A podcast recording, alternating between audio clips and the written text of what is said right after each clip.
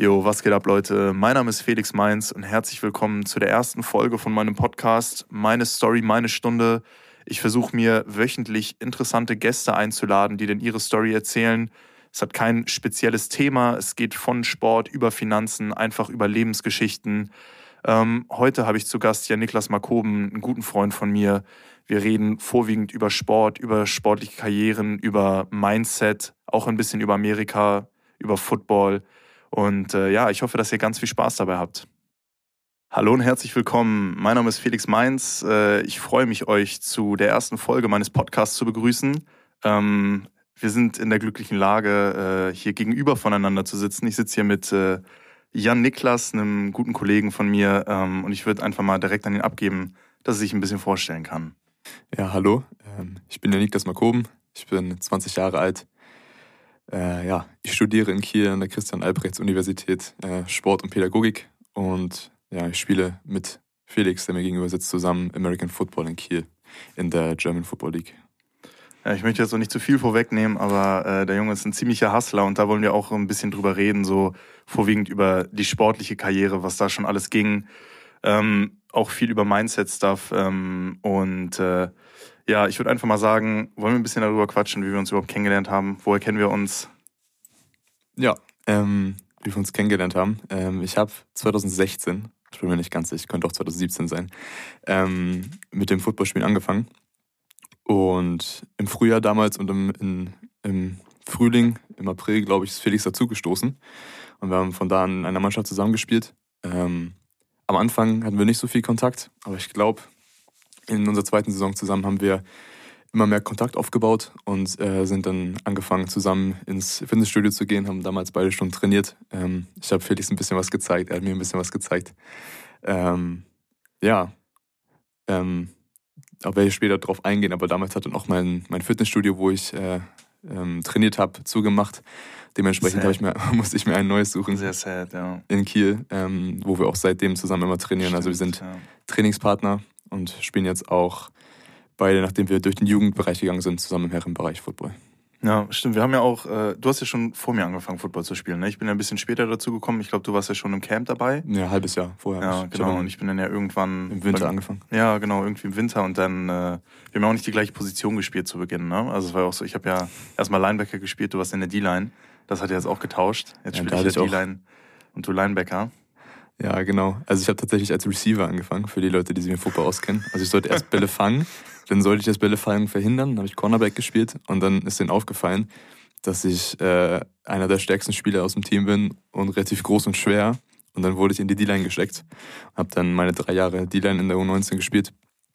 Und ja, im Herrenbereich jetzt ähm, bin ich auf die Linebacker-Position gewechselt, äh, aufgrund von verschiedenen Faktoren, auf die wir bestimmt später auch nochmal zu sprechen kommen. Ja. Erzähl mal ein bisschen, wie, wie groß bist du, wie schwer bist du?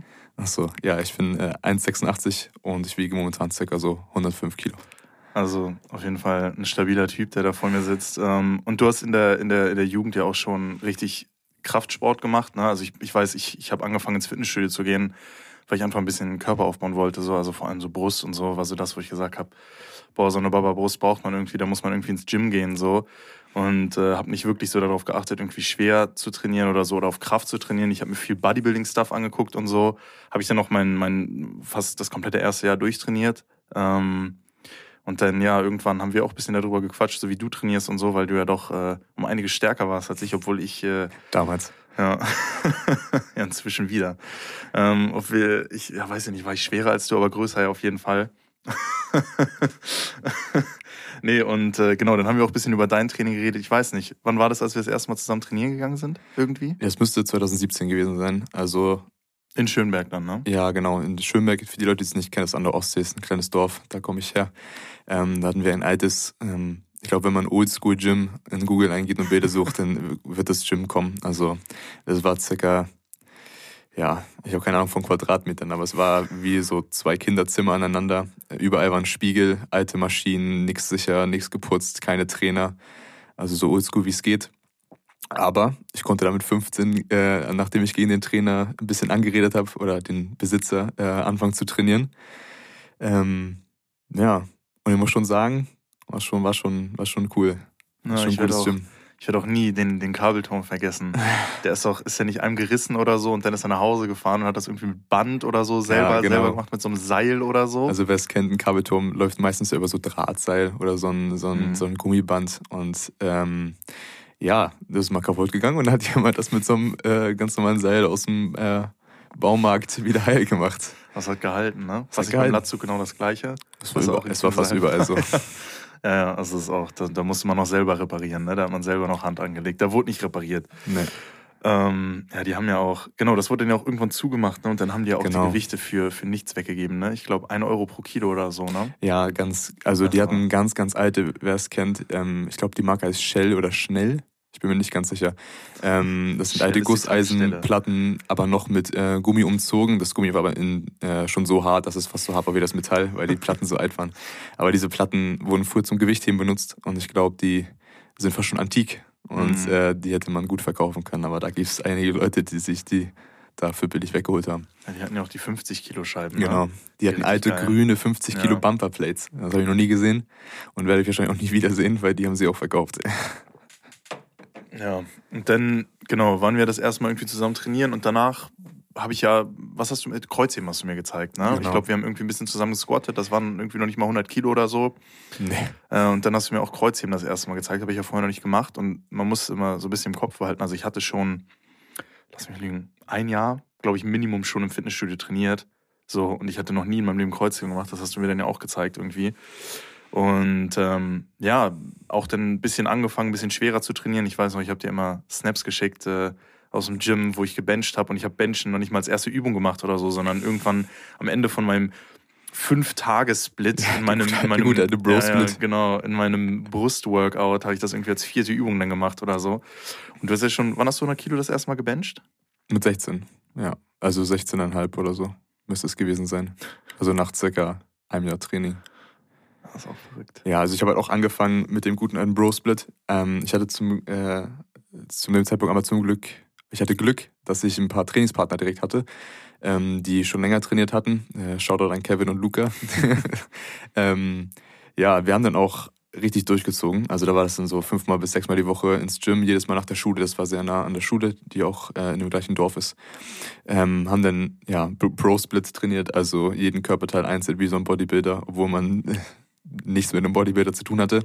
Aber ich bin dann relativ schnell, als die beiden auch äh, aufgehört bzw. Ähm, weggezogen sind, äh, angefangen, mich anders zu trainieren, weil ich äh, Lust hatte, auf jeden Fall schwer zu trainieren. Ich bin nicht mehr ganz sicher, aber ich habe halt angefangen, sozusagen ähm, Powerbuilding zu machen, wenn man das so nennen kann. Also ich habe halt die Grundübung gemacht, schwer.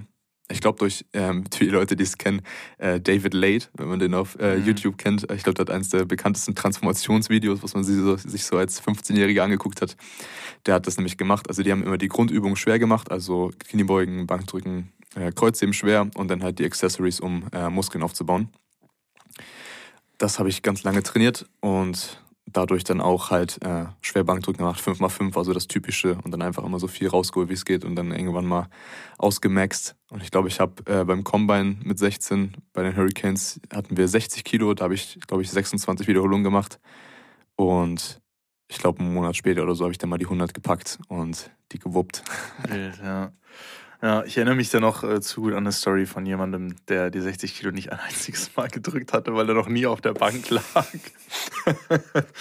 äh, liebe Grüße an Jonah an der Stelle. Also die Story werde ich auch nie vergessen, wie er da irgendwie lag. Noch Aber nie. Er war nicht schuld, er war nicht schuld. Er war nicht schuld. Ja, und dann, dann war das Steiger und hat irgendwie das Gewicht rausgehoben und einfach losgelassen und er hat das gar nicht balanciert gekriegt, ne? Er hat versucht. Der Wille zählt. Ja, nee, also krass. Würdest du dann auch sagen, dass du vor allem in den Early Football Days, sag ich mal, wo du angefangen hast, ähm, weil ich meine, so Receiver ist ja eher eine Speedy Position, ähnlich wie Cornerback, so dann direkt auf die Line zu gehen. Ich werde nie vergessen, im ersten Training äh, war es dann auch so, dass du am Ende, als wir das Abschlusshuddle gemacht haben, hat Thomas nochmal gesagt, so, ey, ja, Niklas, klasse Job gemacht, stand erstes Mal in der D-Line direkt Plays Ja, gemacht stimmt. irgendwie. Also würdest du auch sagen, so, du hast dann ja auch das Huddle Breaken und alles.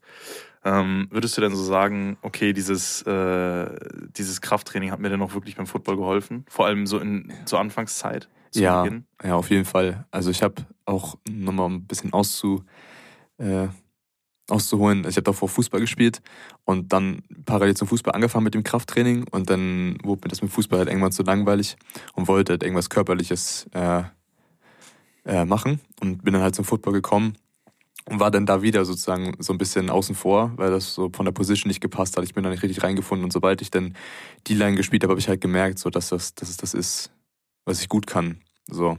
Und dann auch damit verbunden, wenn man darauf geht, äh, dass die Arbeit sozusagen bezahlt macht. Also dass ich gemerkt habe, dass ich durch einfach nur mehr trainieren oder anders oder generell trainieren im Gegensatz zu meinen Gegenspielern, dass ich dann besser war als die. Und das hat natürlich immens äh, mich motiviert. Also ich weiß noch, das erste Training, schön, dass du es sagst, habe ich mich auch gerade wieder daran erinnert. Das ist natürlich ein, ein, sehr schöner Moment, der dann weiter motiviert. Also ich weiß noch, dass ich dann in der D-Line, als ich da war, gemerkt habe, dass ich einfach nur durch die Arbeit, die ich reinpack, äh, oder je mehr ich mache, dass ich da einfach ja, besser bin. Und was ich so beim Fußball nie hatte. Ich konnte beim Fußball so viel trainieren, wie ich wollte. Da ist nichts passiert. ähm, das können meine alten Teamkollegen wahrscheinlich bestätigen. Äh, ja, und beim Football habe ich das halt gemerkt, dass das stimmt, was immer so gesagt wird, dass Hard Work, wo Hard Work pays off und was auch immer die Sprichwörter sind. Ähm, ja, das hat schon ziemlich motiviert. Also auf jeden Fall, das hat auf jeden Fall was damit zu tun und das glaube ich auch immer noch so. Ja, du hast ja auch, äh, wenn ich mich äh, richtig erinnere, in der ersten Saison auch schon gestartet, ne? Also du hast auch direkt gespielt, oder? Also und ja. ich glaube, die Competition der D-Line war gar nicht so schlecht. Nee, es ging. Also wir hatten ähm, Fred war da auf jeden Fall. Ja, genau. Wir hatten Frederik Köper, Dominik Schulze, Sebast äh, Simon Lambert. Äh, Shoutout an der Stelle an alle Lambert, drei auch. Ja. Ähm, und dann noch ein, ein paar Gavi war auch noch da. Ja? Erste Season auf jeden ja, Fall. Ja, Gavi E. Aquaram. Ähm, ja, und noch mehr andere Spieler. Ähm, ja, war auf jeden Fall gute Competition, aber ich konnte mich im Camp, glaube ich, dann und dann mit den letzten paar äh, Trainingseinheiten durchsetzen. Ja, ich habe ähm, wir haben natürlich ein bisschen rotiert in der D-Line. Die Leute, die Football spielen, kennen das, dass man in der D-Line, also selbst in der ersten Ehe, ich glaube, ja. ich spreche ja mit einem ja. D-Liner hier, ja. ähm, dass man viel rotiert in der D-Line. Aber ja, ich habe tatsächlich gestartet in der ersten Season. Ja. ja, und das ist auch so, so ein bisschen der Unterschied. Also, weil du hast ja direkt diesen Kraftsport gemacht, ne? Und dann Masse ist Macht. Ja, hast ja auch, wurde ja auch mit auf den, auf den Weg gegeben. Du hast den auch, äh, sag ich mal, auf jeden Fall stabil. Ähm, Du hast ja gespielt. Ich habe ja meine erste Saison eigentlich fast ausschließlich auf der Bank gesessen, Stimmt. wurde eingewechselt. Äh, bei mir ist der, ist der Start ein bisschen später gekommen, also tatsächlich auch, weil ich dann angefangen habe, Krafttraining zu betreiben, angefangen habe, schwerer zu trainieren. Ähm, von der ersten zur zweiten Season ähm, habe ich einen unglaublichen Sprung gemacht auch und so. Und das ist ja auch so ein bisschen, ich weiß gar nicht, ich glaube aber, da haben wir auch schon angefangen zusammen zu trainieren. Ähm, aber ich glaube, da war das Gym in Schönberg noch. 2018 hat das geschlossen. Das müsste die letzte ja. Saison gewesen sein, wo wir Jugend waren, ja. glaube ich. Ja. Ich weiß, äh, ich war dann ja auch mit, mit Max einmal da, Max Brix auch. Liebe Grüße. wir reden hier die ganze Zeit nur über Leute, über andere. Ja, nee, ähm, genau, und dann waren wir auch da und da, ja, weiß ich nicht, habe ich das erste Mal, da hast du ja schon irgendwie 100 gerappt gefühlt, ne, für, für Wiederholung gemacht und ich weiß gar nicht, habe ich 90 gedrückt oder so einmal.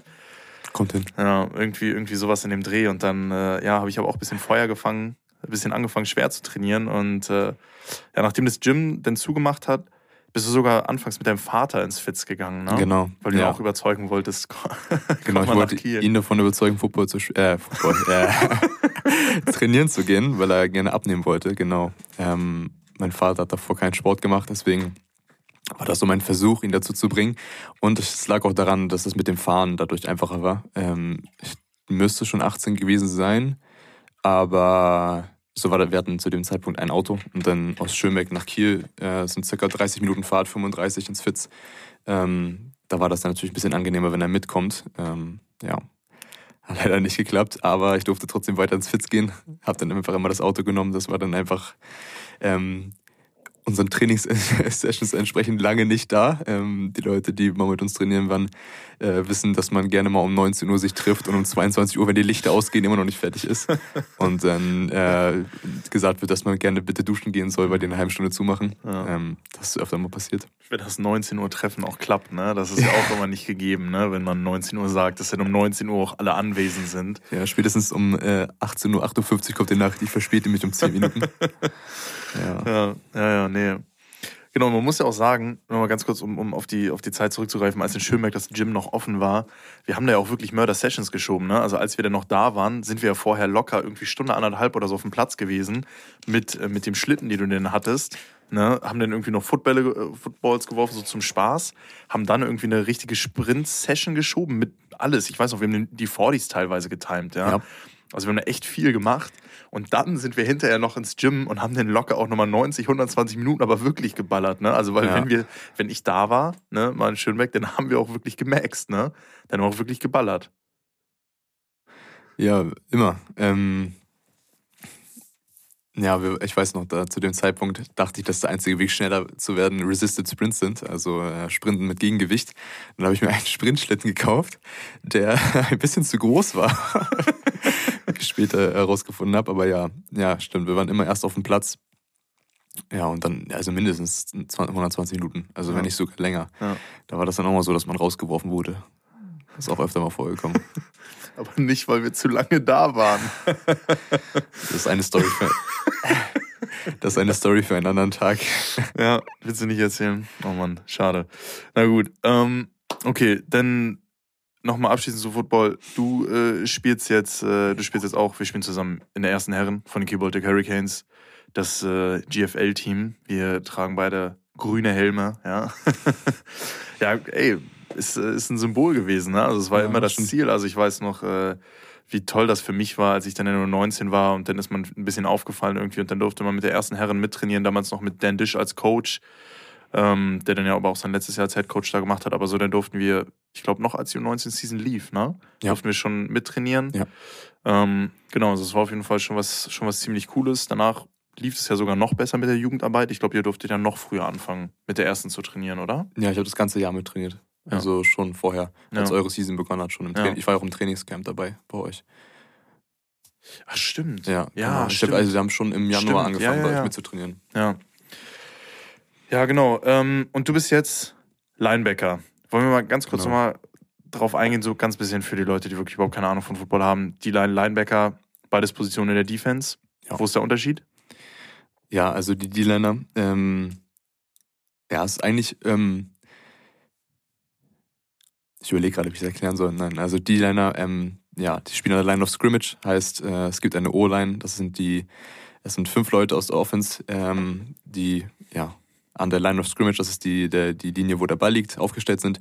Gegenüber stehen den vier D-Liner in einem Standardsystem oder in unserem System zum Beispiel.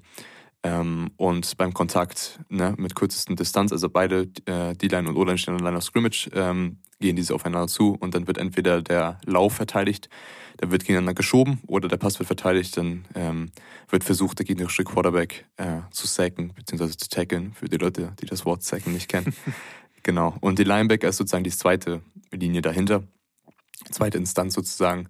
Ähm, in unserem System sind es drei Linebacker.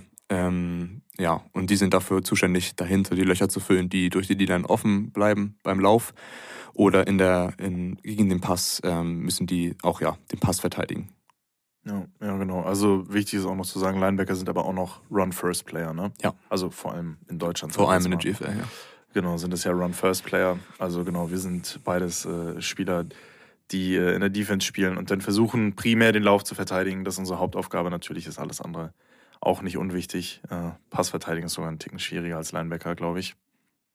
Oder was heißt, glaube ich, würde ich jetzt aus Erfahrung sagen. Passverteidigen ja. bisschen schwieriger. Weil beim, beim Run hast du ja wirklich einfach dein Gap, dein, ja, deine Lücke, wo du reingehst, ne? wo du weißt, okay, das ist jetzt immer das B-Gap, egal äh, ne, welcher Run das jetzt ist, da muss ich hin beim Pass musst du dich ja auch erstmal orientieren, wie viele Receiver haben wir auf welcher Seite. Gehe ich nach links, nach rechts, äh, ne? bleibe ich in der Mitte vielleicht sogar. Das ist ja alles. Ähm, genau. Und ähm, ich wollte noch mal ein bisschen, bisschen äh, auch über Football reden. Und zwar sind wir beide ja auch in Amerika gewesen. Also genau. wir sind jetzt, wir haben jetzt nicht in Amerika gespielt, aber wir sind drüben gewesen. Ich für 14 Tage, glaube ich. War das 14 Tage? Ja, doch knapp zwei Wochen. Das war fast länger sogar, oder? Echt? Das war ziemlich lang. Es war auf jeden Fall lang, das stimmt ja. schon. Ja, ja aber 14 war, Tage roughly. Ja. ja, und wie lange warst du da? Auch oh, so jetzt gute zehn, aber nicht ganz so lange, ne? Ja, ich genau. Zehn, ich war, elf Tage? Ja, zehn Tage, glaube ich, waren es mit einem Tag zu früh angereist, äh, aufgrund Kommunikations von Kommunikationsproblemen. Mhm. Äh, ja, ähm, ja, ich glaube, es waren circa zehn, zehn, neun Tage. neun Tage wirklich on, on the road ja. mäßig und einen Tag haben wir im Hotel auf die anderen gewartet. Ja, stark, stark. Genau. Ja. Organization und so. Genau, und wir sind ja, wir sind ja rübergegangen, weil wir gehofft haben, dass wir ein Scholarship oder beziehungsweise ein Stipendiumsangebot von einer amerikanischen Universität bezüglich äh, oder aufgrund von Football bekommen. Ne? Genau, wir wollten College Football spielen. Ja, genau. Und äh, möchtest, möchtest du einmal ganz kurz sagen, wie, wie viel läufst du auf 40? 40? Okay, ganz kurz. Äh, auch beim Combine in der NFL und so geht es halt darum, wie schnell ist man. Also Geschwindigkeit ist einer der wichtigsten Aspekte im Football. Ähm, und äh, genau, man misst das mit einem 40-Yard-Dash. Also Yards sind nicht ganz Meter, das ist ein bisschen weniger. Wie viel sind 40 Yards? 36? 36, ja. 36 Meter irgendwie. Genau. Und da wird halt die Geschwindigkeit gemessen so. Also ich glaube, der schnellste, der je gelaufen wurde, war John Ross. Ja, 422. 422. Ja. Ja, ja also der genau. Combine ist ein Leistungstest. Das ist, glaube ich, die einfachste Übersetzung. Also ein Leistungstest von der athletischen Fähigkeit und auch von der ja, wie die Athleten sich bewegen. Also da werden halt diese athletischen Drills gemacht. Also man sprintet, man springt aus dem Stand hoch und weit und er macht verschiedene Change of Direction, also ja, Richtungswechsel. Agilität, ja genau, ja. Richtungswechsel-Drills. Ähm, Drills sind immer Übungen. Also, genau. Ja. ja. Football-Lingo. Ja. Ähm, ja, und diese, also ich kann es ja generell mal beschreiben. Also ich war auf meiner Tour in Texas. Ja. Ähm, wir haben angefangen in Fort Worth, das ist direkt im Flughafen bei Dallas, also außerhalb von Dallas knapp, äh, hatten komischerweise nicht das erste Camp da, aber das ist auch egal. Oder im Endeffekt schon, aber wir sind erstmal einen Tag rumgefahren. Der erste Visit, den wir hatten, war bei Texas AM. Das ist eine der größten Universitäten in Amerika. Aber ja, ich gehe einfach mal darauf ein, wie das abläuft. Also unser erstes Camp war am dritten Tag für mich sozusagen, am zweiten Tag des Camps generell bei TCU. Das ist die Texas Christian University, die ist auch in Fort Worth in Texas direkt ähm, genau, ja, wir sind da angekommen, ähm, haben eine kleine Tour bekommen und ähm, das Camp läuft immer so ab, dass zuerst ähm, sich halt aufgewärmt wird, alle zusammen und man muss sich vorstellen, die haben eine Indoor-Facility, also eine Indoor-Football-Halle, ähm, die so groß ist wie das Footballfeld, also 120 äh, Yards lang und äh, dementsprechend auch hoch, weil man da drin auch theoretisch panten, also den Ball hochschießen kann. Ähm, und dann waren wir, ja, das war noch ein kleineres Camp. Äh, wir waren später noch bei Baylor. Bei Baylor waren wir über 3000 Athleten. Und bei, äh, in, bei TCU waren wir, glaube ich, so 800 bis 1000. Auf jeden Fall wird sich dann warm gemacht. Und genau, wird sich warm gemacht und dann werden halt diese, diese Combine Drills gemacht. Also es fängt dann immer an. Ähm, es war in Gruppen, also deswegen war nicht immer alles zuerst, aber es wird immer der 40-Yard-Dash gemacht, dann wird einmal ein 20-Yard-Shuttle, das ist ein, mit zwei Richtungswechseln, einmal nach links fünf äh, Yards, nach rechts fünf Yards, ein Richtungswechsel wieder und dann einmal durch die Mitte. Dann hat man 20 insgesamt gemacht. Und ein Broad Jump und ein Vertical Jump. Also ein Broad Jump ist ein Weitsprung aus dem Stand und ein Vertical Jump ist einfach ein Hochsprung auf der Stelle. Mhm. Genau. Ja, und meine Werte zu dem Zeitpunkt, ähm, das war 2019. Ja, ja, 2019. Im Juni, glaube ich. Juni oder Juli. Ja. Ähm, genau, zu dem Zeitpunkt war ich tatsächlich, ja, war ich. Nee, ich hatte circa das gleiche Gewicht tatsächlich. Ich habe drastisch abgenommen über der Tour, aber das ist auch egal. ähm, ja, ich auch. ja, also seit dem Zeitpunkt bin ich äh, 4,9 Sekunden auf 40 Yards gelaufen, was für meine Position an sich äh, ganz okay ist. Warst du als, als D-Liner oder als Linebacker drüben? Genau, nee, ja, schon, ja. Ähm, damals, ich bin als äh, D-Liner drüben gewesen, also ich hätte wahrscheinlich, wenn ich äh, eine Chance bekommen hätte, hätte ich wahrscheinlich Linebacker spielen müssen, auch mhm. im, im College. Aber ich war jetzt äh, D-Liner drüben, weil es einfach mehr Sinn ergeben hätte, dort. Weil die Position einfach schon länger gespielt hast. Genau, ne? weil das meine Position ja. war zu dem Zeitpunkt ja. und dann natürlich meine Fähigkeiten, äh, ich meine Fähigkeiten besser zeigen kann, genau. Ähm, ja, und meine anderen Werte weiß ich gerade so nicht mehr aus dem Kopf. Aber um noch darauf zurückzukommen, also jetzt momentan, ich bin im, wann haben wir getimt? Im März. Was haben wir? Mai?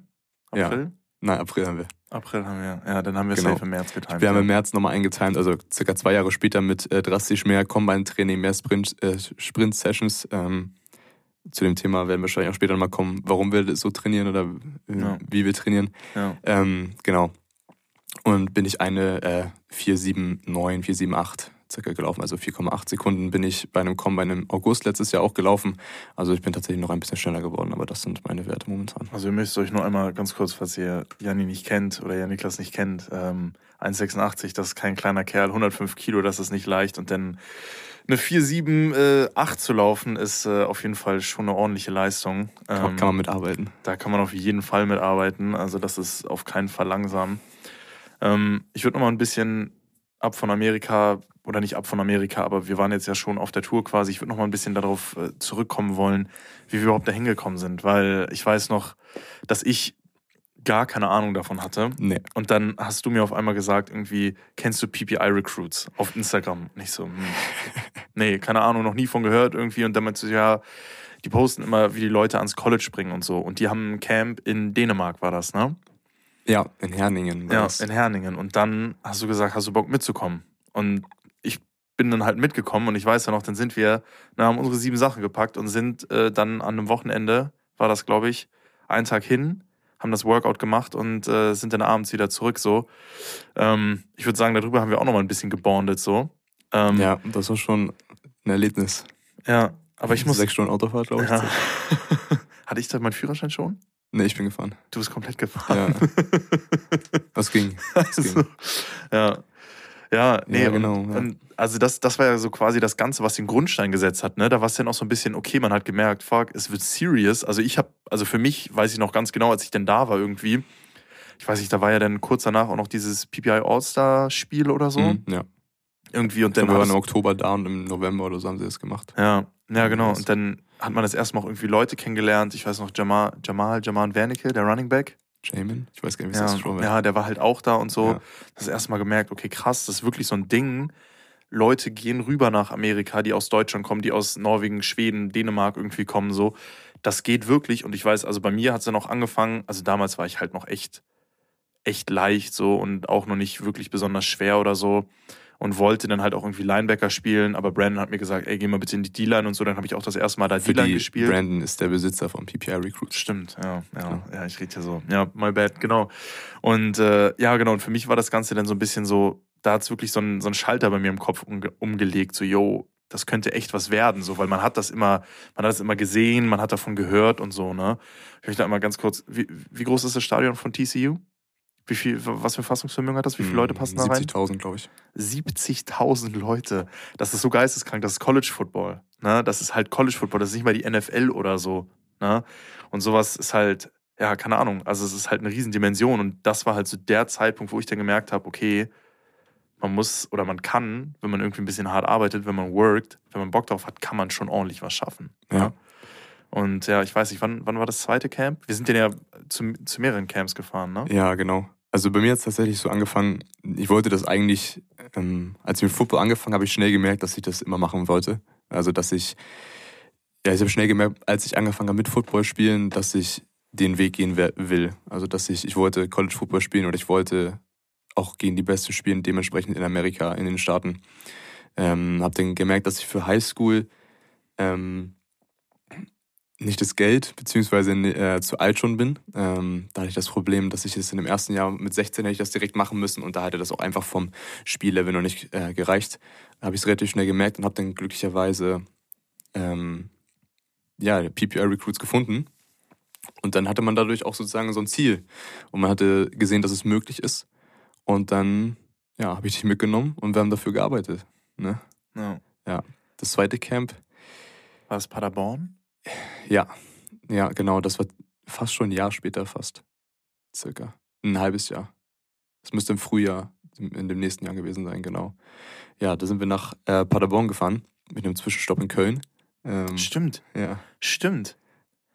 Da hat, ja, das da müssen wir auf jeden Fall auch noch drüber reden, über, über Kevin. Ja. Müssen wir auf jeden Fall auch noch mal reden. Ja. ja, da kommen wir dann gleich drauf zurück. Aber erzähl erstmal erzähl genau. erst von dem Camp. Ja, zweites Camp war in Paderborn auch wieder das gleiche. Also der Ablauf ist gleich wie eigentlich bei einem amerikanischen Camp. Also es wurden auch wieder äh, ein Combine, ein Leistungstest gemacht. Danach ähm, haben wir dann äh, Individual Drills gemacht, also einfach äh, Sachen durchgehen für die jegliche Position, wie man sich bewegt und dann auch äh, eins gegen eins, um einfach zu gucken, auf was für ein Level die Leute sind. Ja, genau. Und da, war, da waren wir halt im Endeffekt mit dem Goal, mit dem Ziel, ähm, dort ein, eine Einladung zu bekommen oder sich da zu zeigen, um entweder auf, auf eine von den Touren zu gehen, in die wir, auf die wir im Endeffekt gegangen sind, oder um dort ähm, ja, direkt schon sozusagen Film oder Videos zu sammeln, um halt auch vielleicht auch schon direkt ein Stipendium zu bekommen. Weil das auch eine Sache ist, die auf einmal möglich war. Man musste nicht in Amerika sein, man musste nicht an Highschool gespielt haben, um ein Stipendium zu bekommen. Und ich glaube, von da an war das bei uns beiden so, das hat sich verfestigt, so das Ziel. Ja. Dass das so. Ja, auf jeden Fall. Also es war so übertrieben gesagt, so kann man schon sagen, dass es erstmal in meinem Leben so war, wo ich gedacht habe, okay, das mache ich jetzt. Ja. Da habe ich Bock drauf. Und mit 16 nicht ganz, aber ich glaube mit 17 spätestens dann habe ich, hab ich das gefunden und äh, seitdem äh, ist das immer noch das Ziel oder war das das Ziel, äh, darauf hinzuarbeiten. Ja, ähm, genau. Und äh, boah, jetzt muss ich einmal ganz kurz mich sortieren. Was, was ich äh, äh, noch sagen wollte, ist, ähm, genau, wir waren dann in, in Paderborn, das war ja auch mehrere Tage, ne? Also es war ja nicht nur, nicht nur den einen Tag, das war ja einmal, hatten wir diese Draußen-Session, wo dann halt diese, diese Drills gemacht werden. Und nochmal zu diesen Sachen, also dieses, eigentlich wird man auch immer gewogen und gemessen ja. vorher. Ja. Ähm, dann wird deine, also nicht nur deine Größe, sondern auch deine Armlänge wird gemessen. Ähm, und dann werden halt auch deine ganzen Drills getimed und das wird alles angeguckt und so. Weil in Amerika ist es halt so, die wissen nicht so ganz, dass es so andere Länder gibt. die sind halt auch schon sehr in ihrer eigenen Bubble. Ja. Und die haben auch wirklich Probleme, so zu verstehen, dass wir in Deutschland auch Football spielen. Das ist auch, also die können das Level auch gar nicht in Perspective packen. Also weil die haben halt ihre Highschools irgendwie, wo die ihre Spieler aufs College holen von. Und dann wissen die halt, okay, auf der Highschool ist das und das Level, die Spiel gegen, haben gegen die und die Highschools gespielt. Wenn ich mir jetzt ein Video von dem angucke, wenn ich ein Tape von dem angucke, wie der performt, weiß ich, okay, das ist gegen solche Leute. Ja? Und in Deutschland haben die halt die Perspective gar nicht. Also da gibt's, ich weiß nicht, das hat Kevin mir, glaube ich, auch einmal erzählt. Ähm, unser beider Coach inzwischen, über den reden wir später auch auf jeden Fall noch. Ähm, aber das halt einfach so war, dass ich glaube, der NCAA-Beauftragte für, für deutschen Football oder so, dass er halt nicht mal wusste, dass man hier auch irgendwie Football spielt. So. Also die haben, die leben da wirklich in ihrer ganz eigenen Welt und deswegen sind halt diese Zahlen auch extrem wichtig, weil mit College ist nicht so, ey, das ist ein netter Kerl, der kommt aus Deutschland, wir machen das jetzt irgendwie für eine Ausländerquote oder so. Also das ist wirklich knallhart, ne? Also da, jeder Highschool-Footballspieler versucht, ans College zu gehen, versucht, ein Stipendium zu bekommen. Und deswegen sind diese, weil wir die ganze Zeit davon reden, ne, Größe, Gewicht, äh, 40-Yard-Dash und so, was, was, sind die Zeiten da? Das ist in Amerika halt das, wo der Main-Focus drauf gepackt wird. Ne? Genau. Weil wenn du die, die Athletic-Skills hast, können die dich zu einem guten Spieler machen.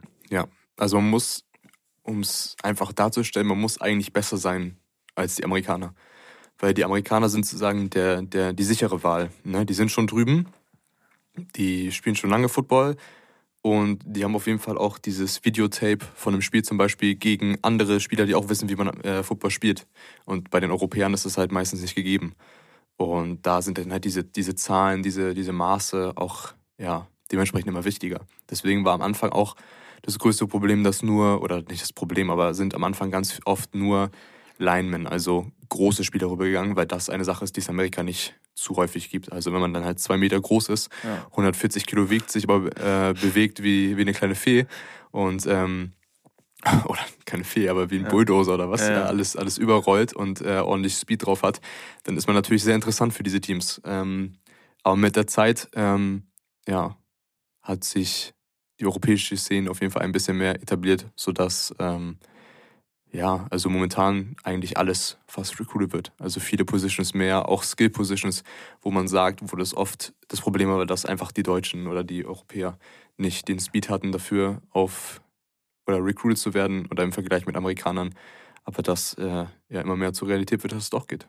Ja, ja, ja. Ist ja auch so, dass vorher so war. Also ich weiß noch, die ersten, die dann halt nach Amerika geholt worden sind, klar, das war schon ein großes Ding und so, aber dann, also das erste Mal, wo ich mich dran erinnere, war mit Roberto, mit dem Tident der jetzt ja. bei Arizona ist, äh, gleiche Uni, auf Shoutout der auch, an Roberto Miranda. Ja, gleiche Uni, auf der auch äh, Robert Gronkowski war, ne? kennt man vielleicht von den Patriots, ein recht bekannter Spieler.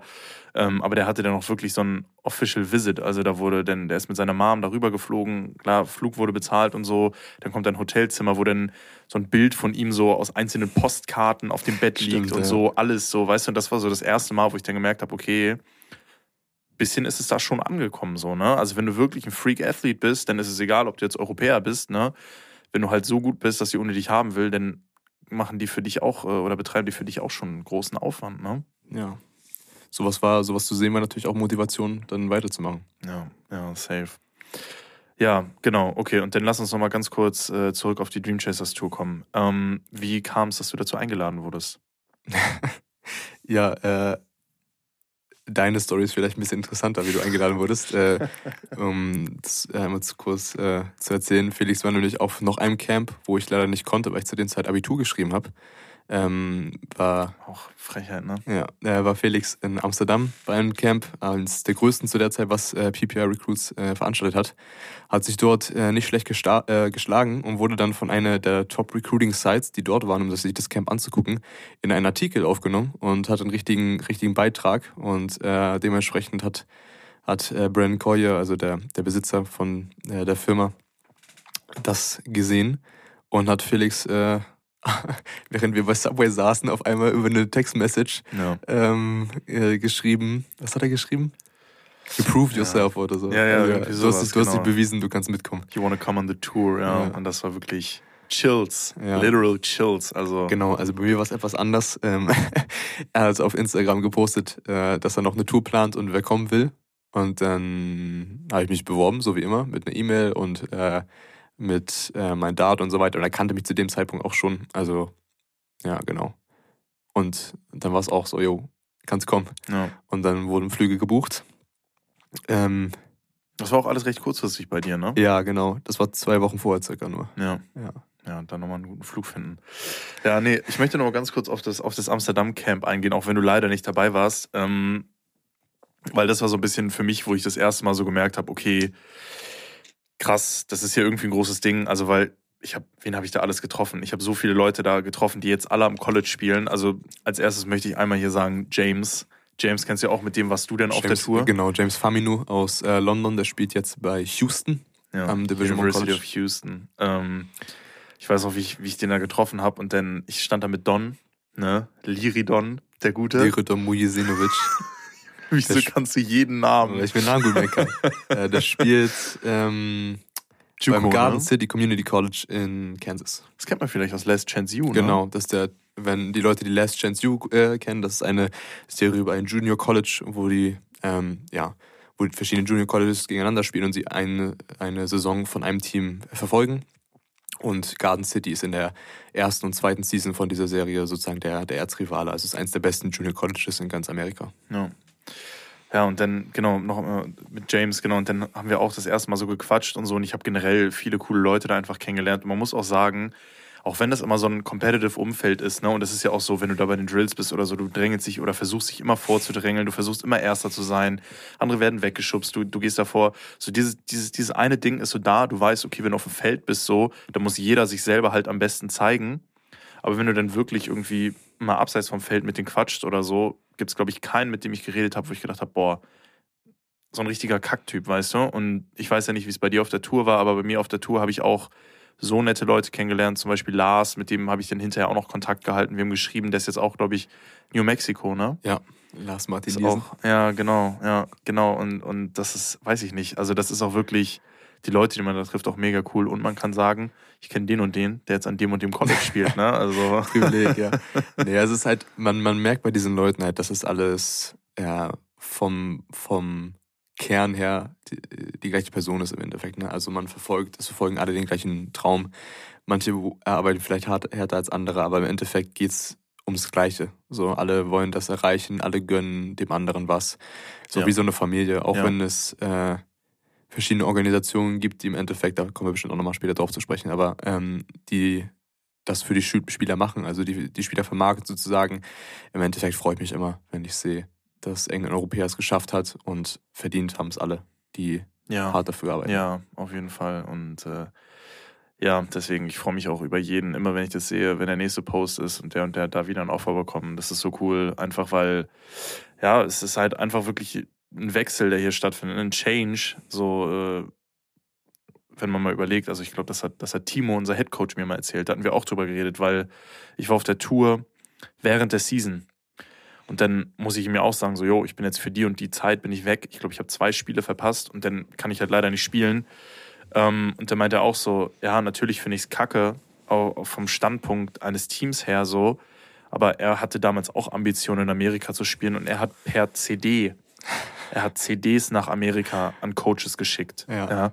Und wo du halt nicht mal weißt, erstens, ob die ankommen und, und zweitens, ob die dann auch noch angeguckt werden. Die So. landen alle im Trash. So, Bei dem genau. Und das ist halt das Ding. Und dann, was für, ein, was für ein Riesen-Step wir gemacht haben. Wie gesagt, wir waren beide an Colleges, wir waren an riesigen Colleges. Ich war zum Beispiel bei Penn State, du warst bei TCU, du warst bei, Texas bei Baylor, Texas AM. So, das ist halt einfach schon. Also, es fühlt sich auch so ein bisschen an, als wäre man so Part einer, einer großen Sache gewesen. Ne? Ja.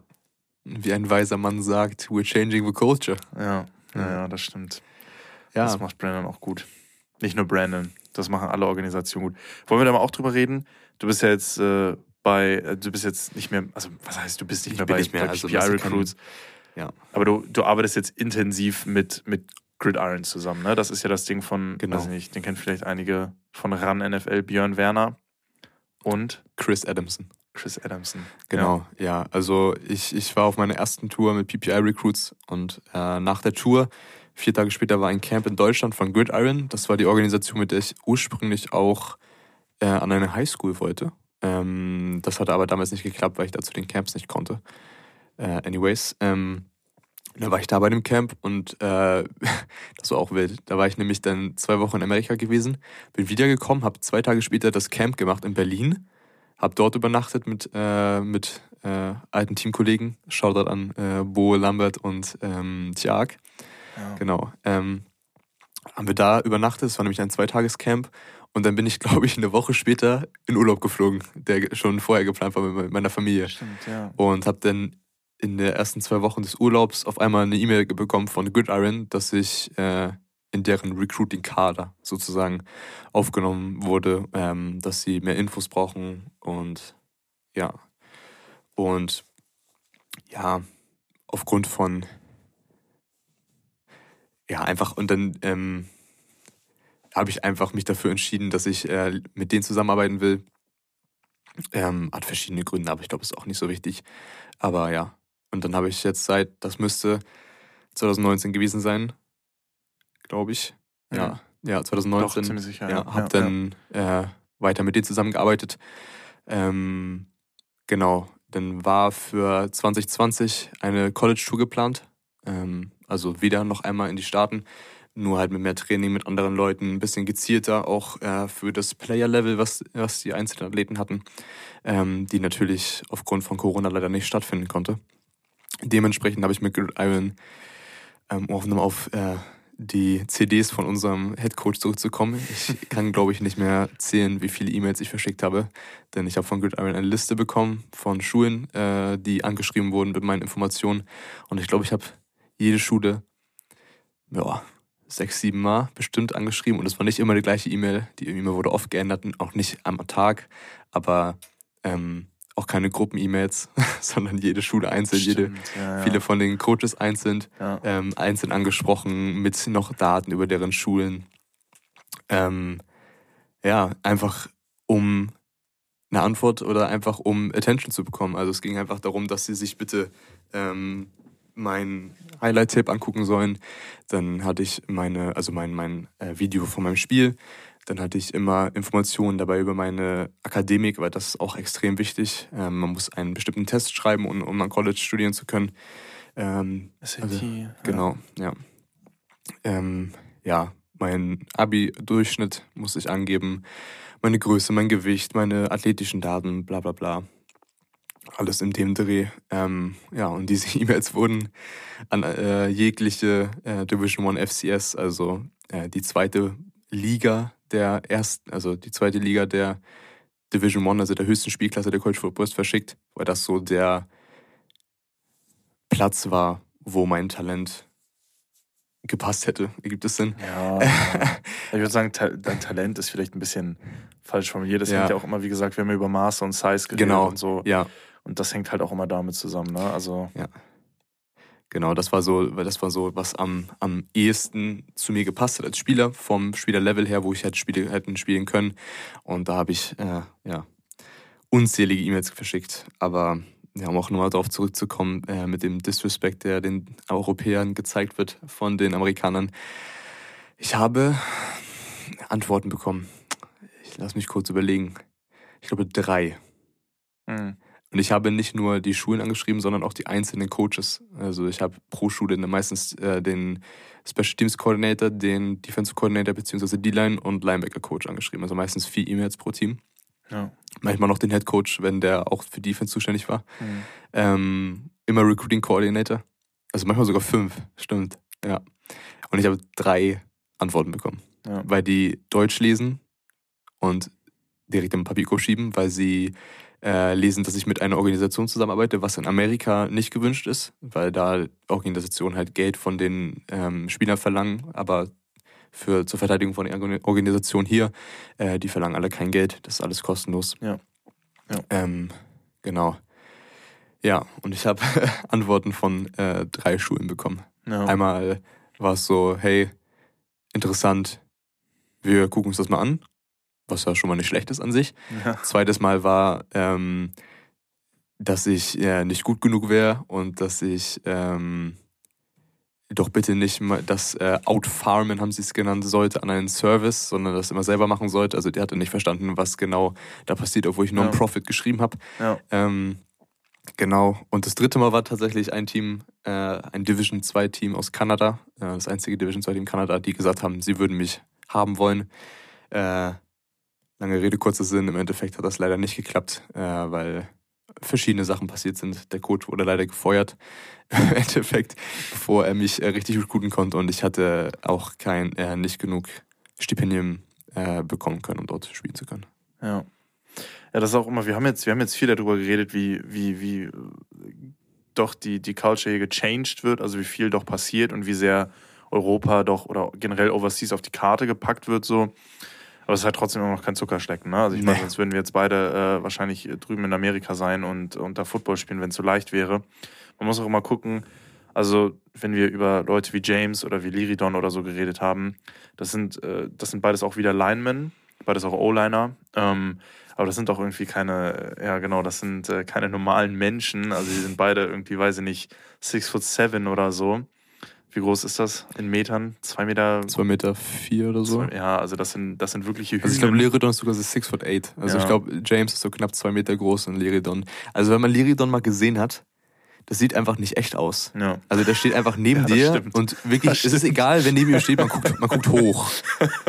ähm, also es ist auch wirklich, das ja. ist jetzt kein Diss gegen ihn und das stand sogar in seinem Profil, was damals von ihm erstellt wurde, weil er auch bei dem Amsterdam Camp war. Er ist kein guter Footballspieler, wirklich nicht. Also ja. das stand wirklich da drin, das hat dieser der Recruiting Coordinator von dieser Webseite 24-7 äh, Sports, Bart Simmons heißt Bart er, glaube ich. Simmons, ja. ja. Ähm, ich wusste den Namen. Sehr stark, ja. Hat das, glaube ich, geschrieben, dass er talentiert ist, dass er alle Masa, bla bla bla. Und dann steht da, but he's not a very good football player. Das hat ja. er sogar selber geschrieben.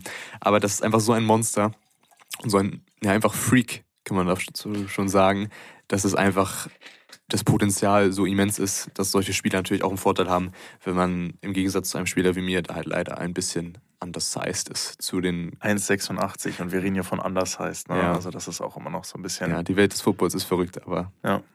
so ist es. Was bei, was bei Don aber auch noch die Sache ist, ist, was ja auch immer da daneben stand, ist, er ist ein Great off the Field Guy. Ne? Also der ja. ist, der bereichert dein Team wirklich an der Sideline, also auch wenn er nicht spielt. Super nett durch den also. habe ich auch mit so vielen Leuten connected, äh, weil das einfach so ein freundlicher Typ ist, der jeden anlabert und einfach cool mit jedem ist, jeden auch irgendwoher kennt, so gefühlt. Ähm, ja. Stimmt, ja. Nee, aber schon, schon wirklich, wirklich auch ein, ein netter Kerl. Okay, ähm, ja, ich würde sagen, wir haben jetzt schon äh, einiges über Hustle und so geredet. Ich würde mal ein bisschen auf, auf, aufs Gym noch zurückkommen. Das appealt ja vielleicht auch ein bisschen zur breiteren Masse. Ähm, vorweg schon mal, sorry für die ganzen Anglizismen, fällt mir jetzt gerade auf. Also, wow. Disclaimer. Ja. Muss ich vielleicht am Anfang nochmal sagen, ne? wer, ja. wer keinen Bock auf Anglizismen hat. Ähm, genau im Gym. Wir sind ja jetzt, wie lange sind wir Trainingspartner? Zwei Jahre? Gut zwei Jahre? Ich habe doch vorhin nochmal geguckt, 2018 hat mein Gym zugemacht und dann ja. bin ich ins Fitz gegangen, also circa zweieinhalb Jahre, ja. Ja, zweieinhalb Jahre jetzt. Nee, ähm, gar nicht. Ähm, Drei ja schon. Ach, leck mir, ja stimmt, wir haben 2021. Ja. Drei Jahre aber Sachen schon. gibt's, ja, krass. Ja, ja. Genau, wir sind dann, genau, wir sind dann zusammen ins Fitz gegangen. Ich habe vorher auch immer nur im Fitnessland trainiert. Bin auch, bin ich, bin ich deinetwegen ins Fitz gegangen? Sind wir zusammen ins Fitz ja, gegangen? Du hast auch dein Gym gewechselt, ja. Ja, ja, also das Fitz ist auch, muss, muss man sagen, das ist kein, keine Kette oder so. das ist halt ein, ein, Verein und die müssen auch jegliches Geld, was sie einnehmen, müssen die halt wieder reinvestieren. Wir hatten jetzt vor kurzem, vor einem Jahr ungefähr. Ja, circa. Äh, oder eineinhalb oder so, hatten wir erstmal einen kompletten Umbau, äh, weil wir komplettes Eleiko-Equipment bekommen haben. Also so, das ist das Beste vom Besten. Ja. Also ich glaube, es geht. Top of a Pop. Ja, ich glaube, geht nicht viel besser als Eleiko. Ähm, also deswegen wirklich ein Top-Gym. Wir hatten halt für uns, was für uns football-spezifisch noch wichtig war, hatten wir halt eine, haben wir eine Bahn mit Kunstrasen. Eine Laufbahn, eine Laufbahn. Genau, eine Laufbahn halt, was für uns halt auch mega cool ist, weil wir halt auch immer noch vom Training Sprint-Stuff machen einfach. Ne? Ja. Also weil Football ist halt nicht nur stumpf pumpen. Klar bringt dir das was, wenn du im Gym auf jeden Fall stark bist, wenn du gut auf der Bank bist, gut in der Kniebeuge, was auch immer. Aber du musst halt auch irgendwo diese Agility aufweisen, ne? diese, diese Beweglichkeit ähm, ist halt irgendwo auch wichtig und deswegen muss ich sagen, mag ich Football auch so gerne, weil du kannst zwar groß und dick sein, aber irgendwo musst du halt auch beweglich sein, damit du deine Position Ja. richtig ausfüllen kannst. Also es geht nicht, dass du einfach nur, nur schwer bist. Ähm, und genau, da war die Bahn halt auch mega cool. Ähm, und hast du direkt zu Beginn, als du ins Fitz gekommen bist, hast du da schon angefangen mit Kevin zu arbeiten? Nee, ich habe ähm, ein bisschen später, also ich müsste im November angefangen haben, im, im Fitz zu trainieren. Also November 2018 müsste es gewesen sein. Also vielleicht noch nicht knapp drei Jahre, aber zweieinhalb sind es Ja. tatsächlich dann, ja. Ja. Ähm, genau, im November habe ich angefangen, im Fitz zu trainieren. Da habe ich auch tatsächlich noch oft alleine beziehungsweise mit meinem Vater trainiert, weil das bei uns oft dann nicht gepasst hatte. Ich weiß nicht, was da war. Ähm, da hattest du oft Arbeit, glaube ich. Da hast du, glaube ich, noch im Sky gearbeitet damals. Oh ja. Hm. Genau, ähm, da konnten wir nicht oft trainieren. Ähm, genau, ähm, und ich habe im Januar oder zu Weihnachten tatsächlich, habe ich mir ähm, äh, gewünscht Ja. von meinen Eltern, Ja. dass ich äh, sozusagen den ersten Monat für einen Personal Trainer, weil damals, weswegen war das? Woher kanntest du Kevin? Auch Ja. irgendeinen Athleten, ne? Ja, genau, da komme ich gleich noch drauf zu. Weswegen habe ich mir das gewünscht? Irgendwas hat nicht, ge genau, ähm, zum Zeitpunkt davor, nur kurz brauche ich nicht weit ausholen, da wollten, wollten Felix und ich nach äh, äh, England an, einen, ähm, an eine Universität. Ja, genau. ja, ja, ja. Wir wollten nämlich einen Zwischenschritt in England machen, an eine Universität, wo man dann, ähm, Bristol. äh, genau, in Ja. Bristol Pride, hätte man äh, College-like trainieren können, also fünfmal die Woche, schön Football-Training, Gym und so weiter. Das wollten wir machen. Das hat aber auch leider ist ins Wasser gefallen, wie so viele weitere Sachen, die ich schon erzählt habe. Ähm, und dann habe ich mir den Entsch- Entschluss genommen, dass ich aber gerne trotzdem ein bisschen besser oder gezielter trainieren möchte. Und hatte zu dem Zeitpunkt äh, für Football Recruitment braucht man ganz viel Twitter. Und äh, habe damals ganz viele Videos gesehen ähm, von Athleten, die geteilt wurden, zum Beispiel auch von Brandon Coyle, von dem wir schon geredet haben. Ähm, und habe dann den Alex Ehrensberger gefunden. Shoutout an der Stelle Ja. nach Notre Dame. Der spielt jetzt nämlich am College in Amerika. Super naja. sympathischer Typ. Ja, den haben wir auch später kennengelernt, genau. Ähm, ja, der hat immer Videos gepostet äh, von seinem Training und das fand ich cool. Sah geil aus, äh, hat auf jeden Fall auch funktioniert bei ihm. Ähm, und hat immer, immer jemand markiert und das war nämlich Develop Athletes oder aka Kevin Speer. Und dann habe ich mir das mal angeguckt und damals auch, stimmt auch gleichzeitig noch durch Fabian Weiz, der jetzt bei Buffalo spielt. Äh, dem war ich auf Instagram gefolgt, der war auch bei Kevin am Trainieren. Und dann habe ich mir das zu Weihnachten gewünscht und habe im Januar angefangen mit Develop Athletes zu trainieren. Ähm, ja, Athletiktraining mit dem Ziel, stärker, schneller und ein besserer Footballspieler zu werden. Alles, einfach alles besser. Ja. Mehr Kraft, mehr Speed. Ob es geklappt hat, ist äh, fraglich. Naja, ich würde sagen, die Resultate sprechen für sich. Ähm, genau, du hast jetzt schon ein bisschen erklärt, warum du den Coach geholt hast. Ich möchte nochmal ganz kurz auf unser Training vorher eingehen. Wir haben meistens eine Grundübung gemacht. 5x5, schwer, 3x3, irgendwas in dem Dreh, wo wir locker eine Stunde für gebraucht haben. Locker. Danach zwei bis drei Accessories mit ordentlich Quatschen zwischendrin und dann ab dafür. Also, willst du mal ein bisschen erzählen, wie sich das Training durch Kevin dann äh, verändert hat? Ja, ähm, Wie lang war deine erste Session, die du mit ihm gemacht hast? genau. Ja, meine erste Session war dann ja am, kurz nach Neujahr. Wir hatten gesagt, ich hätte mit ihm geschrieben über Weihnachten oder davor schon hatte ich mich angemeldet sozusagen. Und habe mir gesagt, okay, wir fangen ab, ab 1.1. an, damit wir auch da einen äh, klaren Cut haben. Meine erste Session habe ich mir angeguckt, gibt es eine App dafür, habe ich mir angeguckt, viele Supersätze, viele Übungen. Ich dachte so, ja, okay, höchstens zwei Stunden bin ich durch. Und dann bin ich um, habe ich um Punkt 8 angefangen zu trainieren und das Fitz hat immer bis um 22 Uhr nur auf. Und ich war drei Viertel fertig um 22 Uhr. Und ich war im Arsch. Hm. Also das war anstrengend. Also ähm, weiß ich noch, dass ich damals beim ersten Training motiviert war, da habe ich die Übung zu Hause fertig gemacht. Habe oh ich Gott. noch so, ähm, weil ich hatte noch so Bauchsachen und so weiter am Ende. Ja, ja. Die habe ich dann zu Hause fertig gemacht und auch noch, also online, online funktioniert halt so, dass man seine Übung filmt, ähm, um die dem Coach zu schicken, damit er darüber gucken kann, ob das alles gut läuft. Genau. Also was ich sagen würde ist, dass man durch einen Coach oder durch Kevin habe ich auf jeden Fall gelernt, äh, ähm, was richtiges Training ist, mhm. wie man als Athlet trainieren sollte habe mich direkt geärgert, dass ich das nicht früh angefangen habe. Ähm, und ja, auch einfach gelernt, dass man immer mehr machen kann. Also ich hätte nicht gedacht, dass ich so viel trainieren kann und jetzt ist es Standard. Ja. So. Ja, ja. Das äh, muss ich auch sagen. Man, man gewöhnt sich auf jeden Fall dran. Ja, genau. Äh, Felix ist auch bei äh, unter. Aber bisschen bei, später, ne? Halbes Jahr später ja. ungefähr? Kurz, Halbes Jahr? Ich glaube, du hast kurz bevor du zum Dream Chasers Tour gegangen bist angefangen. Ich glaube im Mai genau. oder so. Ja, Stimmt. Ja, genau. Und das erste Mal haben wir, haben wir ihn ja getroffen. Äh, da sind wir vor dem Paderborn-Camp, wo wir vorhin schon drüber geredet haben. Ach, ne? Stimmt. Haben wir den Zwischenstopp in Köln gemacht. Ne? Und da hattest du ja schon mit ihm trainiert, ein paar Monate. Ja. Und ähm, dann sind wir auch das erste Mal wirklich nach Köln ins Gym, ins Rhein-Gym dann. Ähm, haben, da, haben, wir, haben wir da gepennt, die Nacht vorher? Ja. In ja, genau. Airbnb. Ja, genau. Und dann sind wir dann halt zu ihm und haben auch, haben auch trainiert, ne? Ja. wir haben nicht gemerkt, aber wir haben, wir haben auf jeden Fall trainiert, ne? Genau, wir haben Techniktraining und ein bisschen Sprint gemacht, äh, weil wir halt am Tag danach diesen Combine hatten und er uns dafür den Leistungstest danach in Paderborn am nächsten Tag und das wollte, dafür wollte uns natürlich nicht kaputt machen. Aber ich würde sagen, da hat Felix auch so ein bisschen Blut geleckt. Ja, also auf jeden Fall. Ich, äh, genau, bei mir kam es dann wirklich mit der, mit der, also ich glaube, einen Monat, einen Monat vor der Dream Chasers Tour habe ich angefangen mit ihm zu arbeiten, also auch nicht wirklich lange, was sich auch schon wieder so ewig, ewig lange anfühlt. Wie lange das her ist, ist es ja auch gut. Durch Corona fehlt einem gefühlt ein Jahr im Kopf so. Aber ja, habe dann auch angefangen mit Kevin zu arbeiten und äh, bin seitdem da, wurde auch gequält. Ähm, werd immer noch gequält, ja, also, falls du das hörst hör bitte auf, ich möchte das nicht mehr. ich kann nicht mehr. Nee, ich schreibe Kevin auch gerne mal die ein oder andere Hassnachricht nach dem einen Training. Also das ist auch sowas, was ich doch sehr gerne mache. Ähm, er, aber, lacht, er lacht es weg. Ja, er freut sich der, über sowas. Der freut sich. Der freut sich. Das ist kein Scheiß. Nee, meine, ich weiß noch, meine erste Session war, ich glaube, drei Stunden oder so. Also, weil ich wusste ja, wie viel du immer trainiert hast, was du an Pensum hattest. Dann habe ich Übungen gemacht, die ich auch koordinativ einfach nicht auf die Reihe gekriegt habe. Also wirklich, wo ich wirklich koordinative Probleme hatte. Ja? Ähm, irgendwie, ich, ich glaube, das waren irgendwas, irgendwelche Step-Ups oder so mit einem Ausfallschritt, mit einer Langhantel und dann mit so einem Stepper und dann musst du da rauf und Knie anziehen und alles. Habe ich nicht hingekriegt. Auch diese, diese Sprünge, so weißt du, wo du dann gekniet hast und dann das andere Bein auf die Bank machen musstest, weißt du, und dann so nach mm. oben. Weißt du noch, was ja, ich meine? Ja. Da habe ich auch Monate gebraucht, bis ich das vernünftig hingekriegt habe. Und man denkt von sich selber, man ist ein guter Sportler, ne? Man bencht ordentlich was, man beugt ein bisschen was, weißt du? Man spielt Football, auch nicht ganz unerfolgreich irgendwie, man ist ein ganz guter Spieler. Und dann, und dann kommt so ein Coach und zeigt dir so die, deine Fehler auf. So weißt du, und du merkst erstmal so, okay, krass, was geht?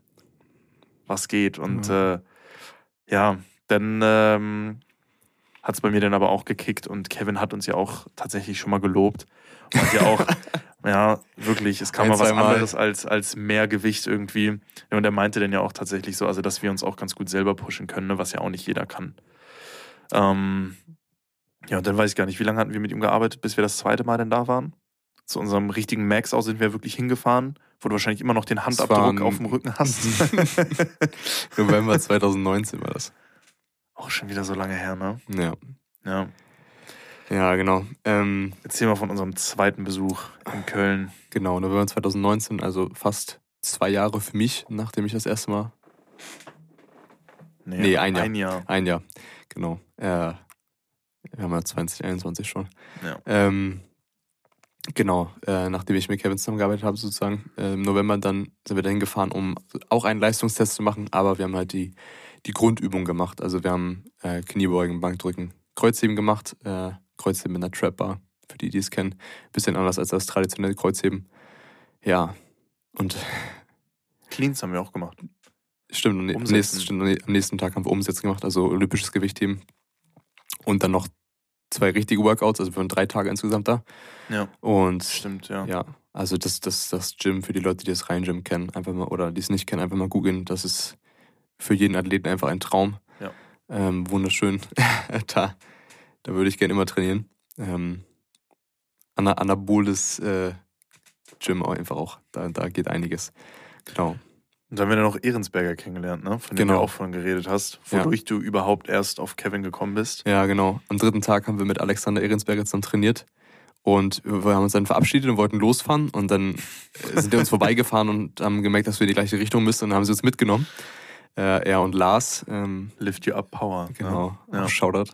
Ähm, ähm, ja, haben sie uns dann mitgenommen und dann sind wir ins, ins Reden gekommen und dann hatte auch, auch äh, Alexander die Frage gestellt, ja, wie seid ihr eigentlich zu Kevin gekommen? Weil wir halt aus Kiel kommen und Mhm. äh, Kevin aus Köln kommt. Ja. Ähm, und da die, die Verbindung eher meistens halt, wenn du Football spielst, über die Crocodiles kommt, weil Kevin früher bei den Crocodiles auch gearbeitet hat, glaube ich, oder halt immer noch, mitgewirkt hat.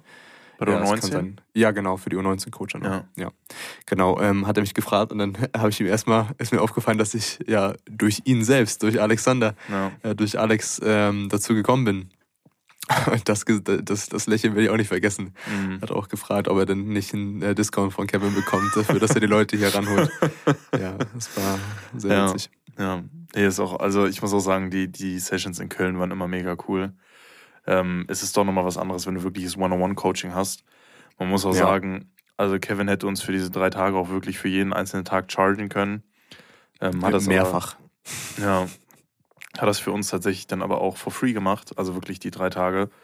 Ähm, gut, wir haben auch, wir haben zwar die Anreise auf uns genommen, ne, und sind dann nach Köln gefahren und haben da gepennt und so.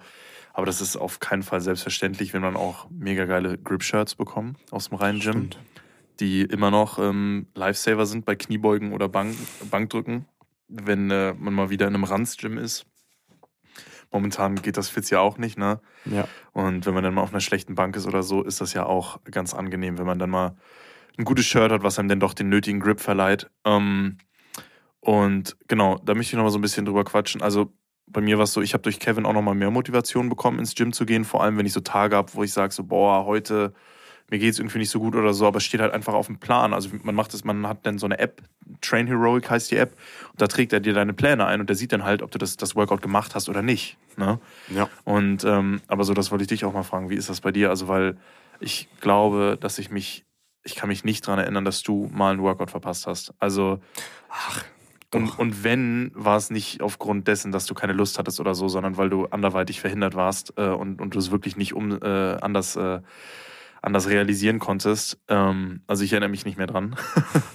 und äh, wie, wie ist das, wie, wie hältst du dich selber motiviert? Was ist das Ding, wo du sagst, okay, das, äh, auch wenn es mir scheiße geht, da, da stehe ich auf und, und fahre nochmal, weil es ist ja auch ein Fahrtweg, den du hast, 35 Minuten, fahre ich nochmal nach Kiel und trainiere dann. mindestens. Ja. Ja. Hin und zurück. Ja, ähm. Also das äh, durch das Coaching, das motiviert, äh, motiviert, motiviert natürlich auch, ähm, weil man natürlich sieht, dass man Geld bezahlt und dann möchte man natürlich auch ähm, seine Arbeit erledigen. nutzen, Ja, ja. Ähm, das würde ich aber nicht als die Hauptmotivation bezeichnen. Also es ist auch einfach, also ja, ich muss echt gerade überlegen, weil ich letzte Mal einen Workout geskippt habe. Also meistens werden die dann verschoben, sodass ich die dann an einem anderen Tag mache, beziehungsweise nachhole.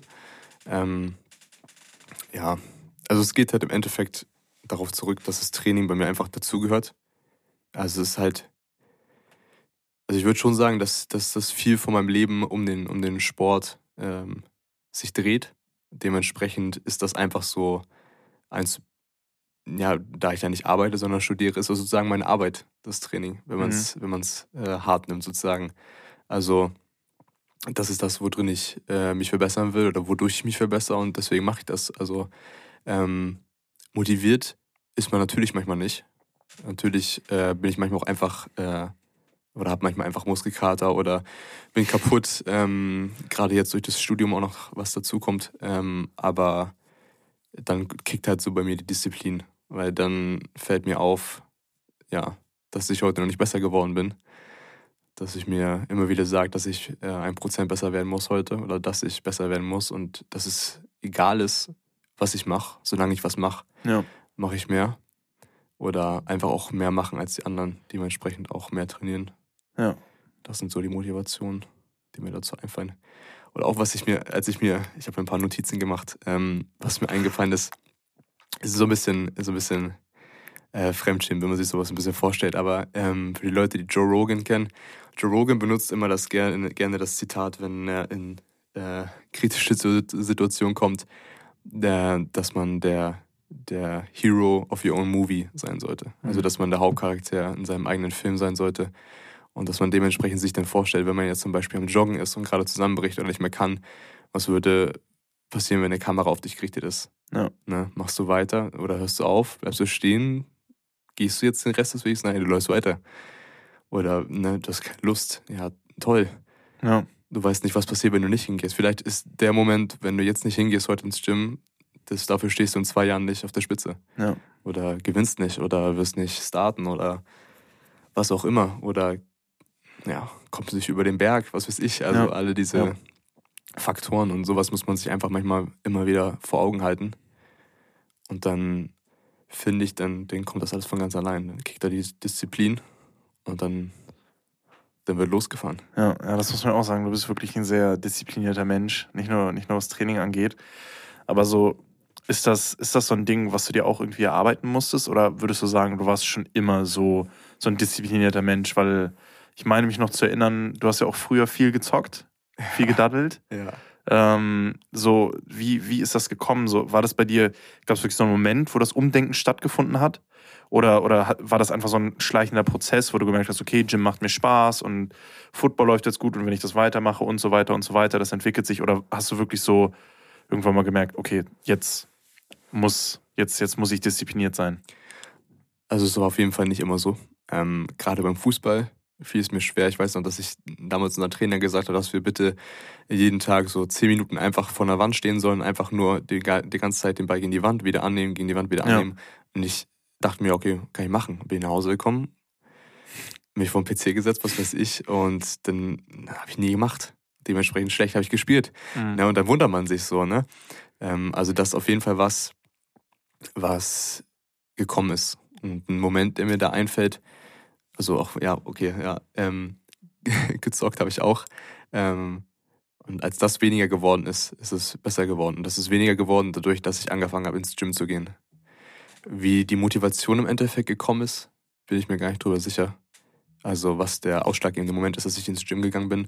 Aber das hat maßgeblich geholfen. Also ich sage immer wieder, und ich habe das auch schon bei vielen anderen Menschen gesehen, dass das wirklich so für mich zumindest oder auch bei anderen halt den, den Blick aufs Leben für mich verändert hat. Mhm. Also als ich angefangen habe ins Gym zu gehen und dann halt, ich weiß nicht, ob es ist einfach, dass man dadurch halt Disziplin entwickelt, dass man Fortschritte sieht, dass man einfach eine Routine bekommt. Vielen Leuten hilft ja auch einfach eine Routine. Ähm, aber für mich hat das so dadurch Klick gemacht und das hat einfach mein Leben verändert. Also ich habe auch ähm, ein Beispiel, was mir einfällt. Ich habe einen, hab einen Kollegen, ähm, der ähnlich oder noch schlimmer war, was, was das Zocken und das Nicht-Diszipliniert-Sein angeht. Und den konnte ich dazu bewegen, ins Gym zu gehen. Und der hat wirklich sein ganzes Leben umgedreht. Also der hat jetzt einen guten Job, hat Ambitionen, was weiß ich. Also ich will mir das jetzt nicht zuschreiben, aber das sind so Sachen, die ich selber bei mir gesehen habe, die sich aus dem gleichen Kontext sozusagen entwickelt haben. Also dass mir das, das Gym hat mir immens geholfen, was Disziplin angeht. Und beim Football war es halt ähnlich, dass ich dort gesehen habe, dass ich durch die Arbeit halt besser geworden bin und besser bin als die anderen. Und das, was ich in das Spiel reinstecke, durch die Arbeit und wie ich trainiere und was ich mache, dass ich das wieder rausbekomme. In, in Form von Erfolg oder in Form von Leistung.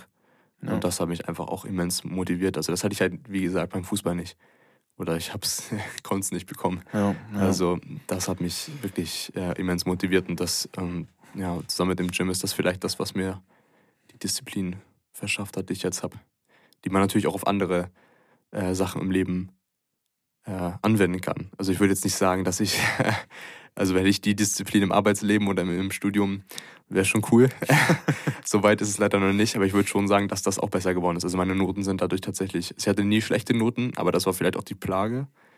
Mhm. Das Schlechte daran, dass ich nicht bestraft wurde Ja, für ja, das okay, wenige okay. machen. Ja, safe. Aber das ist auf jeden Fall auch besser geworden. Also zum Beispiel zum Abitur hat das bei mir auch nochmal einen Shift gemacht, wo ich wirklich gemerkt habe, dass ich auch da halt diese ganz gleiche äh, Arbeitsmoral da auf das Lernen anwenden kann. Und dass sich auch sehr bezahlt gemacht hat. Ähm, Im Studium kann das auf jeden Fall auch noch besser werden, aber ist auch schon ganz gut. Also ich bin auf jeden Fall ein leichter Perfektionist. Das muss man auch manchmal ab, abschalten. Aber ja, also ich glaube, wenn man sowas wirklich schafft, komplett auf sein Leben anzuwenden, wo ich immer noch am Versuchen bin, da brauche ich mir nichts vormachen. Das ist bei den meisten wahrscheinlich so, dass man einfach keine Lust hat auf solche Sachen.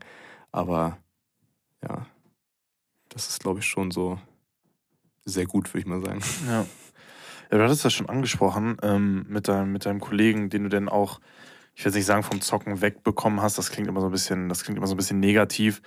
Aber mit dem du dann auch mehr ins Gym gegangen bist und äh, der dadurch auch denn oder auch durch, durch das Fitnessstudio irgendwo sein Leben ein bisschen besser unter Kontrolle bekommen hat, einfach ein bisschen, bisschen besser geregelt bekommen hat. Äh, möchte ich einmal noch ganz kurz über Lambert hatten wir ja vorhin auch schon gequatscht.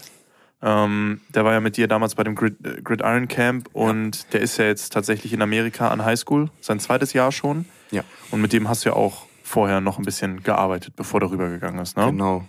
Lambert Raschinski.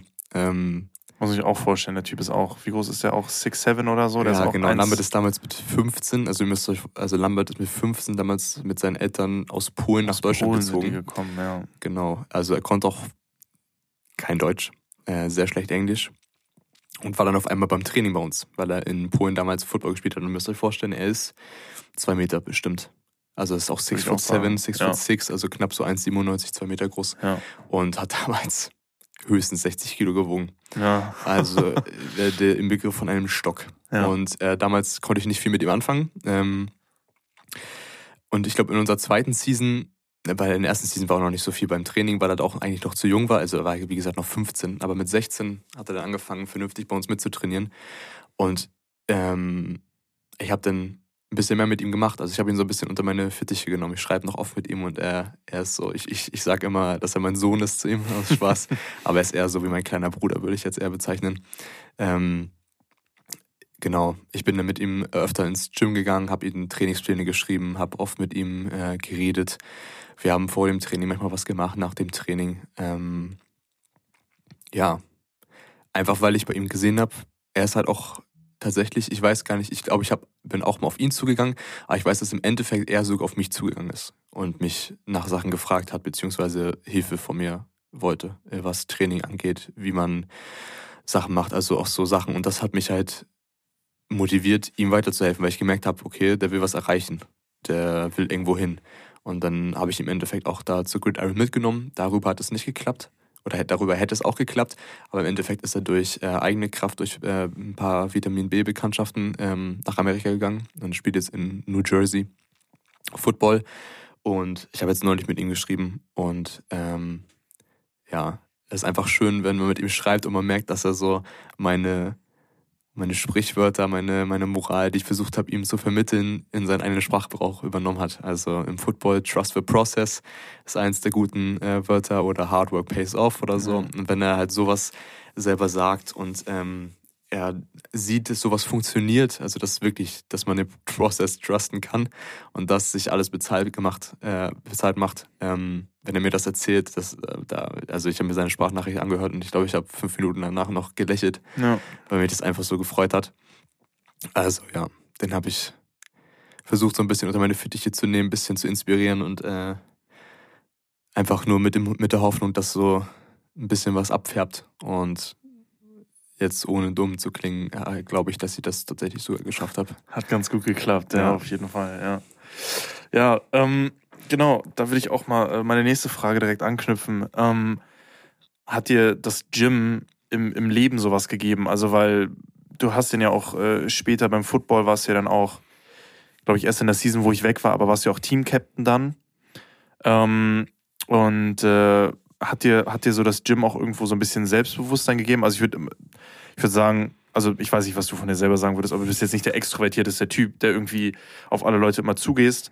Nee. Aber so dann halt als Team-Captain, du hast ja auch vor jedem Training Ansprachen gehalten, ne, vom Spiel auch und so. Also du warst dann ja doch einer, der auf jeden Fall eine tragende Rolle auch übernommen hat. Ähm, würdest du sagen, dass das auch irgendwie mit dem, mit dem Gym so zusammenhängt? Also weil, ja, da, dass du dadurch einfach Confidence gewo gewonnen hast? Auf jeden Fall. Also zuerst kurze Correction, ich war sogar in der letzten Season, wo du da warst, auch noch Team-Captain, aber. My bad. Ja, zwei Jahre. Ähm, ja. Nein, nicht so wichtig. Ähm, auf jeden Fall. Aber ich glaube, das Größte, was es war, ist, dass ich durch die Leistung, die ja auch durch das Gym entstanden ist, also dass ich halt durch mein Leistungslevel halt die Selbst, das Selbstbewusstsein bekommen habe. Also weil ich wusste, dass ich jetzt, also das hört sich auch blöd an, aber dass ich wusste, dass ich gut bin in dem Sinne Und dadurch habe ich halt versucht ähm, davor und deswegen wurde ich auch zum Captain ernannt in der ersten Season auf jeden Fall. Der, da war ich noch etwas ruhiger. Also ich bin, also kurz nochmal ein bisschen genereller, ich bin äh, introvertiert, würde ich schon sagen tatsächlich. Also gelassener Typ. Ja, ähm, genau. Mir fällt äh, so Reden vor Personen und so weiter auch eigentlich nicht leicht. Also diese Ansprachen, ähm, die fallen mir natürlich auch nur leicht, weil das natürlich meine Brüder in dem Sinne sind. Das war meine Familie. So davor kann ich natürlich reden, aber jetzt so ähm, diese typischen Sachen, die man als extrovertierter Mensch natürlich leichter kann, die fallen mir nicht so leicht eigentlich. Also ja, genau. Im ersten Jahr habe ich dann halt versucht, ähm, so Leading by Example. Also ich habe halt immer hart trainiert im Training. Ich habe immer alles richtig gemacht. Ich war immer pünktlich. Ich war zu jeder Trainingseinheit da. Ich habe nie gefehlt. Und dadurch äh, hat mich unser damaliger Headcoach äh, Thomas Hoffmann auch zum ja, Team Captain ernannt weil er das gesehen hat. Also ich wurde tatsächlich im ersten Jahr nicht von den Spielern gewählt, sondern vom Coach, äh, der einen äh, Team-Captain ernannt hat, weil er das halt ja, gesehen hat und dann auch anerkannt. Und das ist natürlich eine, eine große Ehre auch. Und ich habe dann auch im ersten Jahr schon versucht, aber besonders im zweiten Jahr habe ich dann versucht, weil wir auch viele Leistungsträger verloren hatten damals, äh, dich ja auch äh, eingenommen, mhm. ähm, da eine größere Rolle einzunehmen. Also natürlich auch spielerisch, aber ich habe da auch äh, sehr, sehr viele Ansprachen gehalten. Also ich habe, wie, ja, wie du schon sagtest, vor dem Training, vor den Spielen besonders, äh, mir äh, hört sich auch ein bisschen, äh, ein bisschen peinlich, wenn man drüber redet, aber die habe ich mir halt wirklich aufgeschrieben ja. und so ein bisschen auswendig ja. gelernt, weil mir das halt wichtig war, ja. die Emotionen, die ich spüre halt oder das, den, den Druck auf mich selbst oder den Willen, weil für mich ging es damals auch noch darum, in die Staaten zu gehen. Also mir waren die Spiele mhm. ultimativ wichtig für mein Highlight-Tape und für meine eigene, also ich wollte natürlich gewinnen, das ist naja, das Wichtigste, aber ich wollte auch gut spielen und deswegen hatte ich, habe ich mir selber dadurch Druck aufgebaut und den Willen zu gewinnen wollte ich halt auch auf meine Spieler oder auf meine Mitspieler übertragen. Ja. Und ja, habe dadurch nicht unbedingt, weil ich es wollte, aber so auch, weil ich es musste und weil ich es konnte, halt diese Rolle auch übernommen, ja. halt äh, ja. stark zu reden. Also ich möchte auch noch mal ganz kurz sagen, Du bist auch, bevor du einen eigenen Führerschein hattest, äh, bist du jedes Training aus Schönberg nach Kiel auf die Moorteichwiese gekommen. Ich glaube, du hast im Football generell kein einziges Training verpasst, außer du warst mal wieder im Urlaub ja. bei der Familie. ne? Das ist dann wieder was anderes. Klar, da, da, kannst du nichts machen. Wenn du weg bist, kannst du nichts machen, so, ne? Aber auch als du, wie gesagt, als du noch kein Auto hattest, bist du immer hergekommen. Ne? Also du bist immer beim Training da Mit gewesen. Bus, ja. Ja, bist du auch mit Bus gefahren und mit Bus ist die Strecke richtig scheiße. Ja, Stunde hin und zurück. Also, also, also je, Stunde jeweils. Hin, Stunde zurück. Ja, jeweils, genau. Und, Kostet 10 äh, Euro, oder? Du fährst auch nicht durch oder so. Also das ist auf jeden Fall schon, schon ein, ein, starkes Mindset, was du da auf jeden Fall bewiesen hast. Und ich möchte auch noch mal ganz kurz sagen, weil wir, wir hatten jetzt schon über deinen Kollegen geredet, wir hatten über Lambert geredet. Bei mir jetzt auch so ein bisschen durch dich angefangen mit dem Grinden. Ne? Also wir, wir sind ja schon so ein bisschen, wir sind ja schon so ein bisschen drauf eingegangen. Ähm, aber es war ja auch so, dass äh, es wirklich Klick gemacht hat ne, mit, äh, mit den, dem Wechsel ins Fitz, ähm, mit, als wir dann regelmäßig angefangen haben zu trainieren. Äh, vielleicht auch noch Dominik ein bisschen und so, aber dann auch mit Kevin, wo ich ja jetzt bin, wo ich ja auch deinetwegen bin, den du ja auch irgendwie gefunden hast und so. Ähm, also muss ich auch sagen, auch bei mir war das dann tatsächlich so, dass so dieser, dieser richtige Wechsel im Mindset dann irgendwie mit, mit unserer Trainingspartnerschaft angefangen hat. Ne? Und auch denn der, der, der Fokus im Football, ich meine, das, mit Amerika wäre ich auch ohne dich nicht drauf gekommen. So, ne? Und ich meine, ich war 14 Tage da, das war wirklich mit die krasseste Zeit meines Lebens. Ähm, so, so ein Erlebnis, ähm, auch wenn es zu dem Zeitpunkt nicht mit einem, mit einem Scholarship geklappt hat, was dann sehr schade war, aber so im Nachhinein ist es wirklich so eine Zeit, die einem auch einfach nicht mehr weggenommen werden kann und man hat da so viel krassen Scheiß erlebt, den du halt so nicht wiedererleben wirst. Ähm, ja, genau. Und ähm, wir sind ja schon immer so ein bisschen drauf eingegangen. Disziplin, immer zum Training gehen, sei es Football, sei es Gym irgendwie. Ähm, wie ist das für dich? Also, weil ich weiß ja auch, du bist einer, der, der nicht viel oder sag ich mal, wie der, wie der normale Mensch nicht extrem viel feiern geht. Du trinkst selten Alkohol nur, ähm, generell rauchen auch nicht oder ja, genau, trinkst gar keinen Alkohol. Äh, und dann auch so generell, es gibt, man kennt es ja auch von vielen Sportlern, dass die alle irgendwie am Kiffen sind oder so. Das ist ja auch nicht so, ist ja auch nicht so dein Ding. Ähm, wie ist das für dich? Sind das für dich wirklich Sacrifices, mit denen du leben musst? Also ist es so ein, ist es so ein Lifestyle, dem du auch so ein bisschen hinterher trauerst? Oder ist, sagst du so, das ist eigentlich, das sind für mich keine Sachen, die ich verpasse? Gute Frage, auf jeden Fall. Danke auch nochmal für die netten Worte, die du gesagt hast. Ähm, ja, Sacrifice ist, glaube ich, also ich glaube, der Knackpunkt ist, dass ich mein Leben ja willentlich um den Sport gestalte. Also das ist ja, ich mache das ja freiwillig. Ja. So, ne? ähm, dementsprechend, also ich habe, äh, für die Leute, die sich jetzt wundern, wie kannst du kein Alkohol trinken? Also ich habe früher Alkohol getrunken, bis zu meinem 18. Geburtstag circa. Und ein paar Monate später habe ich mir gedacht, also erst war es so ein Experiment, dass ich einfach äh, aufgehört habe und mal ein bisschen nicht getrunken habe. Ich habe auch nicht aus, äh, unglaublich viel getrunken. Ich war damals schon, also damals schon öfter feiern, aber ähm, jetzt nicht dreimal die Woche so gefühlt. Ähm, ausprobiert und habe einfach auch gemerkt, dass ich das nicht brauche. Also in dem Sinne ist es kein Sacrifice, weil ich das nicht äh, brauche, um jetzt unbedingt in die Stimmung zu kommen. So, wenn ich feiern will, gehe ich immer noch feiern. Ja. Wenn es geht, auch gar nicht so ungern. Ja. Aber um jetzt abzugehen, in dem Sinne, äh, brauche ich keinen Alkohol. Also ja. das, da komme ich auch ganz gut ohne klar. Äh, dazu kommt, dass ich immer fahren muss. Von daher ist es eh schwierig. ähm, aber nein, also ah, das ist auf jeden Fall kein Sacrifice. Ähm, Rauchen würde ich nie machen. Ich, äh, das ist für mich genauso paradox wie Kaffee trinken. Jetzt werden einige auch aufstehen, ähm, weil ich auch ja. keinen Kaffee trinke, weil ich nicht verstehe, wie man etwas sich antrainieren kann, was äh, man eklig findet. Ähm, ja, aber das ist vielleicht auch eine Diskussion für einen anderen Tag, aber Rauchen auf jeden Fall auch kein Sacrifice und äh, Drogen erst recht nicht. Ja. Also, ja. Also es kommt darauf zurück, dass ich das ja willentlich äh, mein Leben so gestalte, um den Sport herum, was natürlich nicht alle machen müssen, was äh, die meisten vielleicht auch nicht verstehen oder sehen, aber das ist halt einfach das, was ich machen will. Und dementsprechend ist es auf jeden Fall kein Sacrifice für mich. Ja.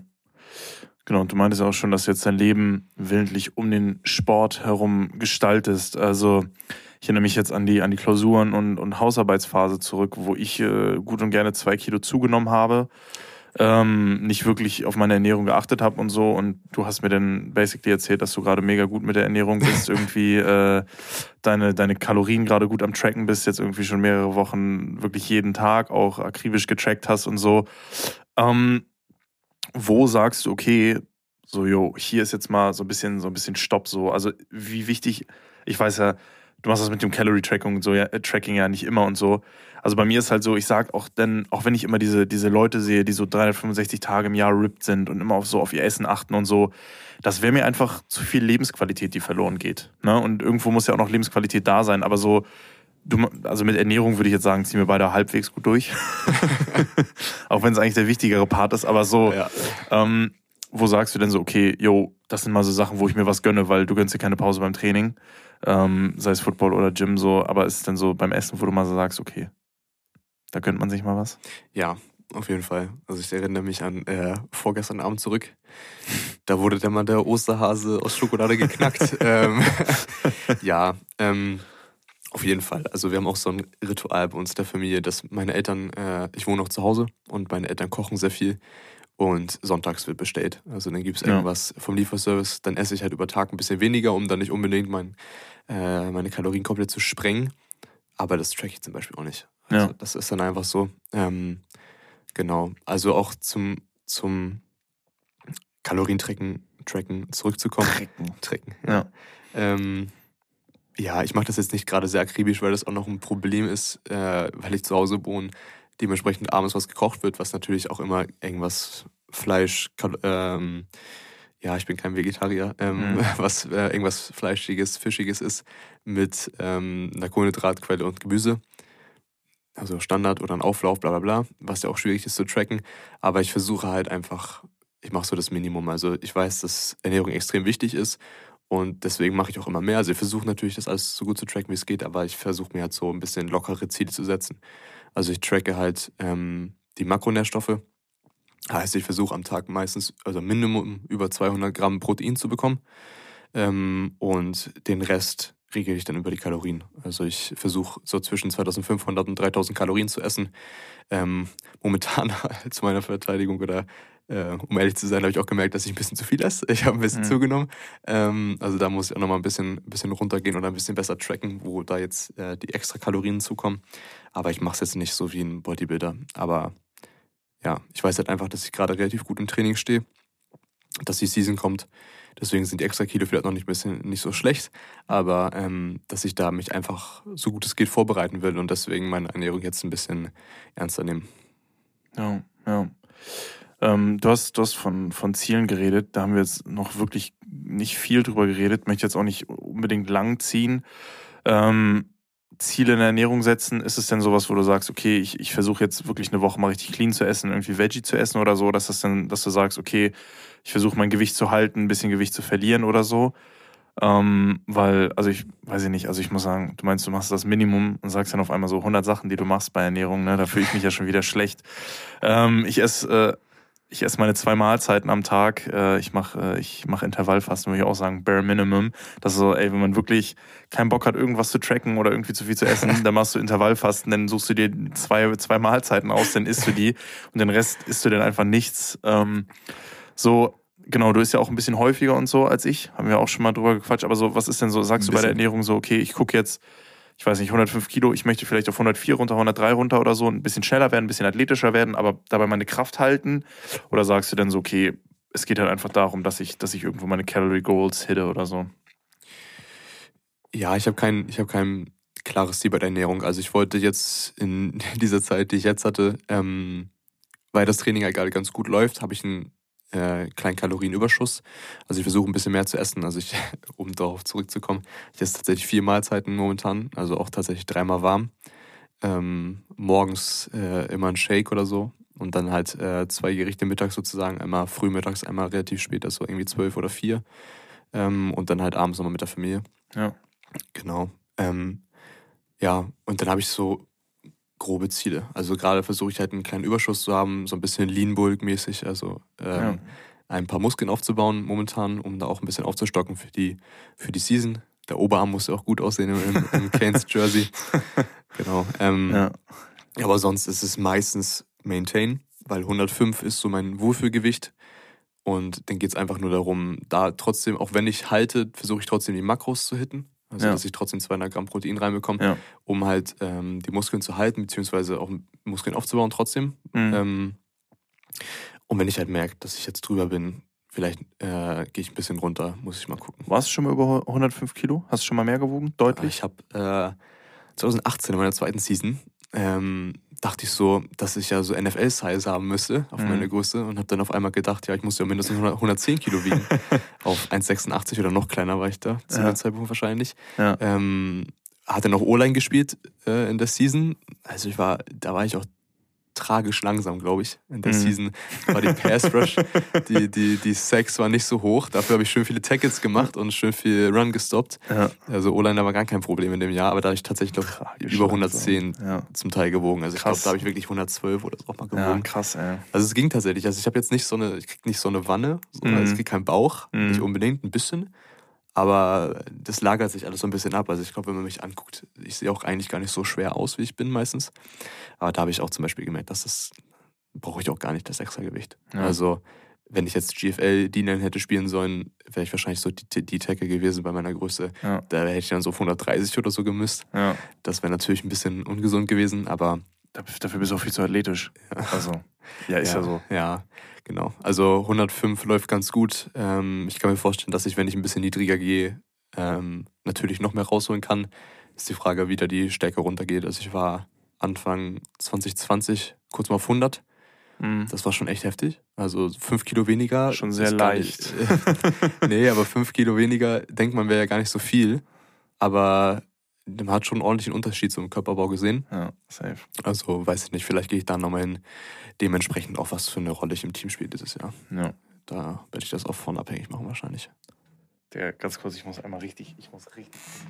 Können wir einmal ganz kurz irgendwie Pause machen oder so? Okay, ja, alles klar. Ich bin jetzt, äh, oder wir sind von unserer kurzen Pinkelpause jetzt einmal zurück. Kurze Unterbrechung. Hätte ich mal doch vorher gehen sollen, ne? wie früher im Kindergarten. Man wird dann immer gesagt, wurde vom Ausflug noch einmal auf Toilette gehen. Und man, man hat immer gesagt, man muss nicht.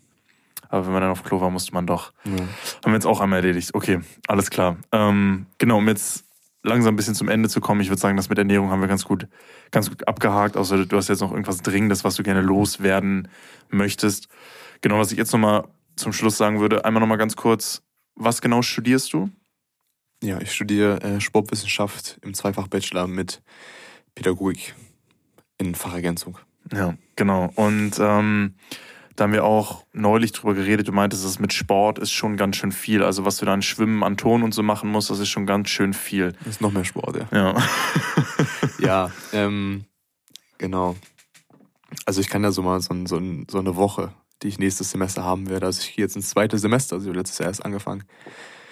Ähm, ja, nächstes Semester wird eine Woche von mir so aussehen, dass ich montags äh, keinen Sport habe in der Uni, sondern nur Vorlesung. Dann habe ich in dem, am zweiten Tag äh, zweimal Praxis in der Uni plus Vorlesung. Am äh, Mittwoch zweimal Praxis plus Vorse Vorlesung, da sogar äh, vier Vorlesungen insgesamt. Also das ist ein schön voller Tag. Dann habe ich am Donnerstag nochmal zweimal Praxis und am Freitag dreimal Praxis. Also ähm, ich habe viermal die Woche von der Uni Sport. Ja. Dann habe ich zweimal die Woche Training mit, dem, mit der Fußballmannschaft. In der Season noch äh, Spiele am Wochenende. Ja. Und ich muss noch ins Fitnessstudio. Ja. Dass ich hoffentlich drei bis viermal die Woche schaffe. Ja. Ja, genau. Und du gehst jetzt auch immer noch samstags, gehst du auch noch auf den Platz und machst ein bisschen Fieldwork, ne? Genau, ja. Und momentan mache ich noch einmal die Woche ähm, ja, Fieldwork. Also ich mache äh, positionsspezifisches Training äh, für meine Position, beziehungsweise Sprinttraining auf, äh, ja, auf dem Rasenplatz. Ja. So, und, und das ist ja auch so ein Ding, da sind wir auch wieder beim Thema Disziplin, aber wie schaffst du das alles so unter den Hut zu kriegen? Also, weil es ist ja doch schon, geht nicht. Ja, das ist genauso, ich erinnere mich nur daran, so, wie schaffst du es, dass du niemals Muskelkater hast? Und dann, das ist das Geheimnis, ich habe immer Muskelkater. Ähm, so, ja, also was ist so, wie, wie kriegst du das hin, dass du ausreichend schläfst, dann auch noch irgendwie nebenbei studierst, wo du auch schon extrem viel Sport machst und dann auch noch deinen normalen Sport machst, dein Fitnessstudio, was ja gewissermaßen freiwillig ist und dann halt noch festgeschriebenes Vereinstraining hast, ähm, plus Spiele am Wochenende, die auch kommen können. Also so, weil irgendwann braucht man ja auch mal Pausen, oder? Ja. Oder nicht? Also, ähm, in dieser Situation war ich noch nicht. Letztes Semester war das ein bisschen entspannter, da hatte ich nur zweimal die Woche Praxis von der Uni plus das Training, was ich hatte. Ähm, also es ist auch für mich eine neue Situation. Momentan habe ich es auch so, dass ich zweimal die Woche Praxis habe und das gleiche Pensum fahre in dem Sinne. Also ich habe auch, also ich trainiere momentan äh, jetzt, bevor wir die Season angefangen haben und bevor das Semester anfängt, das fängt nämlich erst nächste Woche an, ähm, trainiere ich jeden Tag die Woche. Also ich mache mittwochs meistens, da habe ich nur eine Stunde Schwimmen. Ähm, das kommt noch dazu. Ich habe nämlich nächstes Semester Schwimmen und Turnen gleichzeitig. Mhm. Genau. Ähm, ja, genau. Mittwochs habe ich eine Stunde Schwimmen und ich gehe danach dann ins Fitnessstudio, weil ich schon in Kiel bin. Und ja, habe dann Vereinstraining und äh, weitere Fitnessstudio-Sessions verteilt auf die anderen Tage, die noch anfangen. Also momentan habe ich keinen Off-Day, aber ich fahre eigentlich ganz gut so gerade.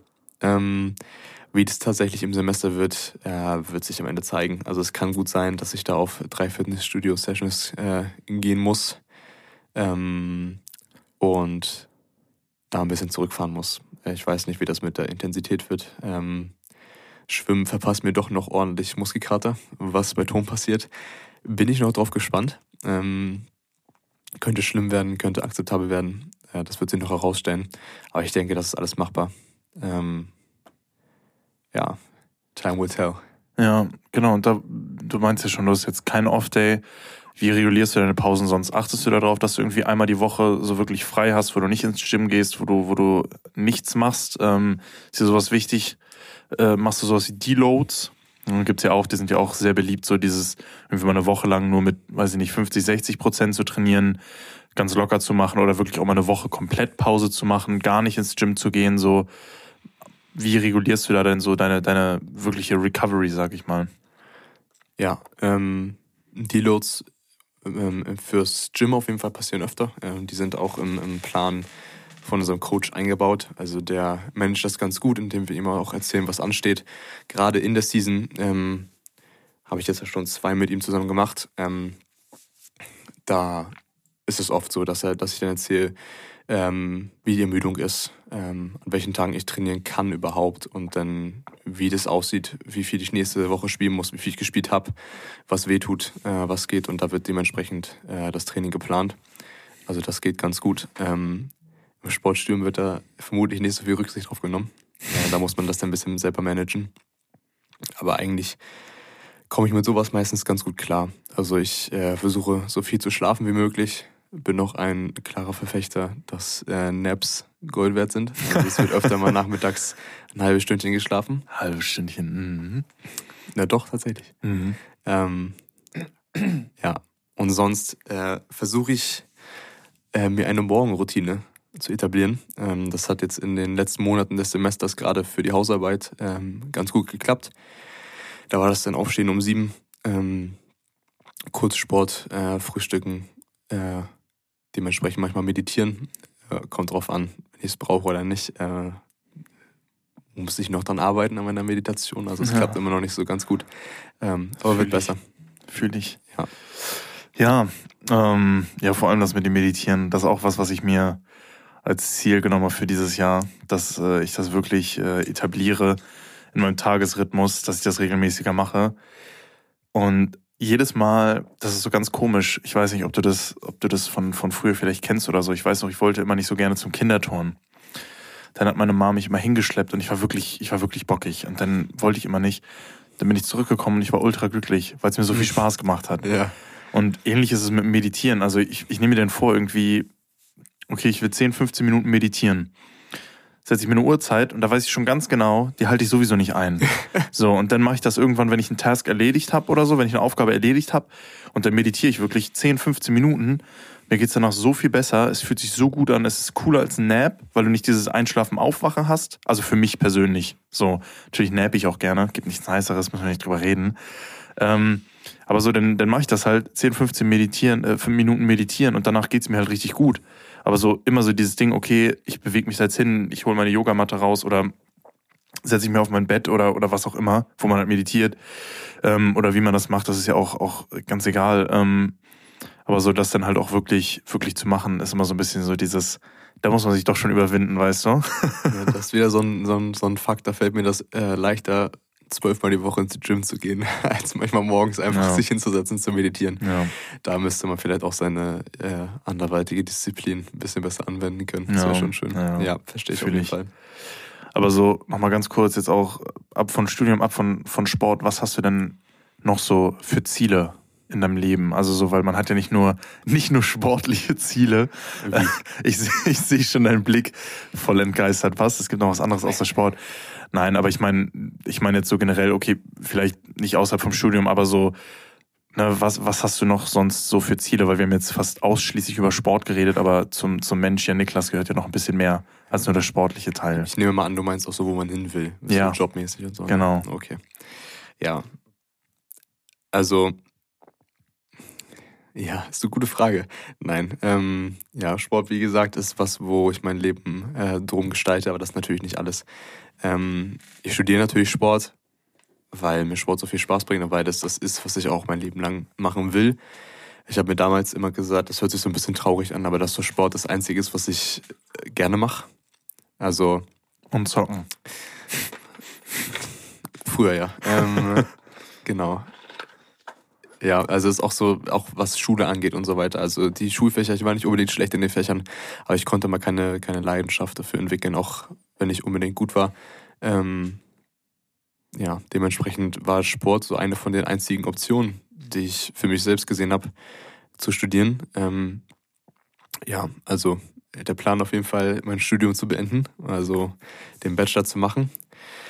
Und dann anderweitig ist der Plan momentan, momentan Stand, das kann sich natürlich alles ändern, ist ähm, einen Master Sportpsychologie zu machen. Also ich möchte momentan ähm, Sportpsychologe werden.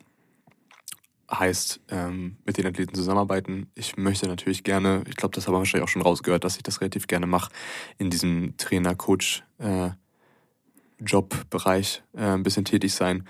Und wenn man dann natürlich äh, was mir sehr am Herzen liegt oder was ich auch von mir selbst sagen würde, was ich vielleicht ganz gut kann, ist halt äh, mit Leuten umgehen. Also, dass ich äh, weiß, wie Leute reagieren, dass ich mit denen empathisch mich verhalten kann, dass ich sie verstehe und ähm, das natürlich auch im Coaching dann noch außer auf die Leistung noch auf das äh, Mentale einzugehen, Ja. sie dann vielleicht auch zu motivieren, was jetzt unbedingt nicht äh, psychologisch ist, aber was natürlich auch da ein bisschen mit reinfällt.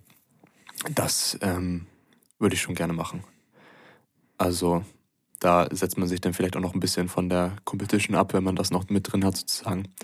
Aber ja, das ist der momentane Plan. Ich sag mal momentan, also das ist der Plan. Ähm, genau. Und Pädagogik nebenbei studiere ich. Viele würden vielleicht denken, dass ich irgendwie äh, in den Lehrbereich gehen möchte, was als Quereinsteiger natürlich immer noch eine Option ist, weil äh, wie viele Leute wissen, ähm, mit Sportstudium an sich kann man nicht so viel anfangen. Und da ich, äh, oder was auch viele wissen, da liegt auch nicht gerade das Geld.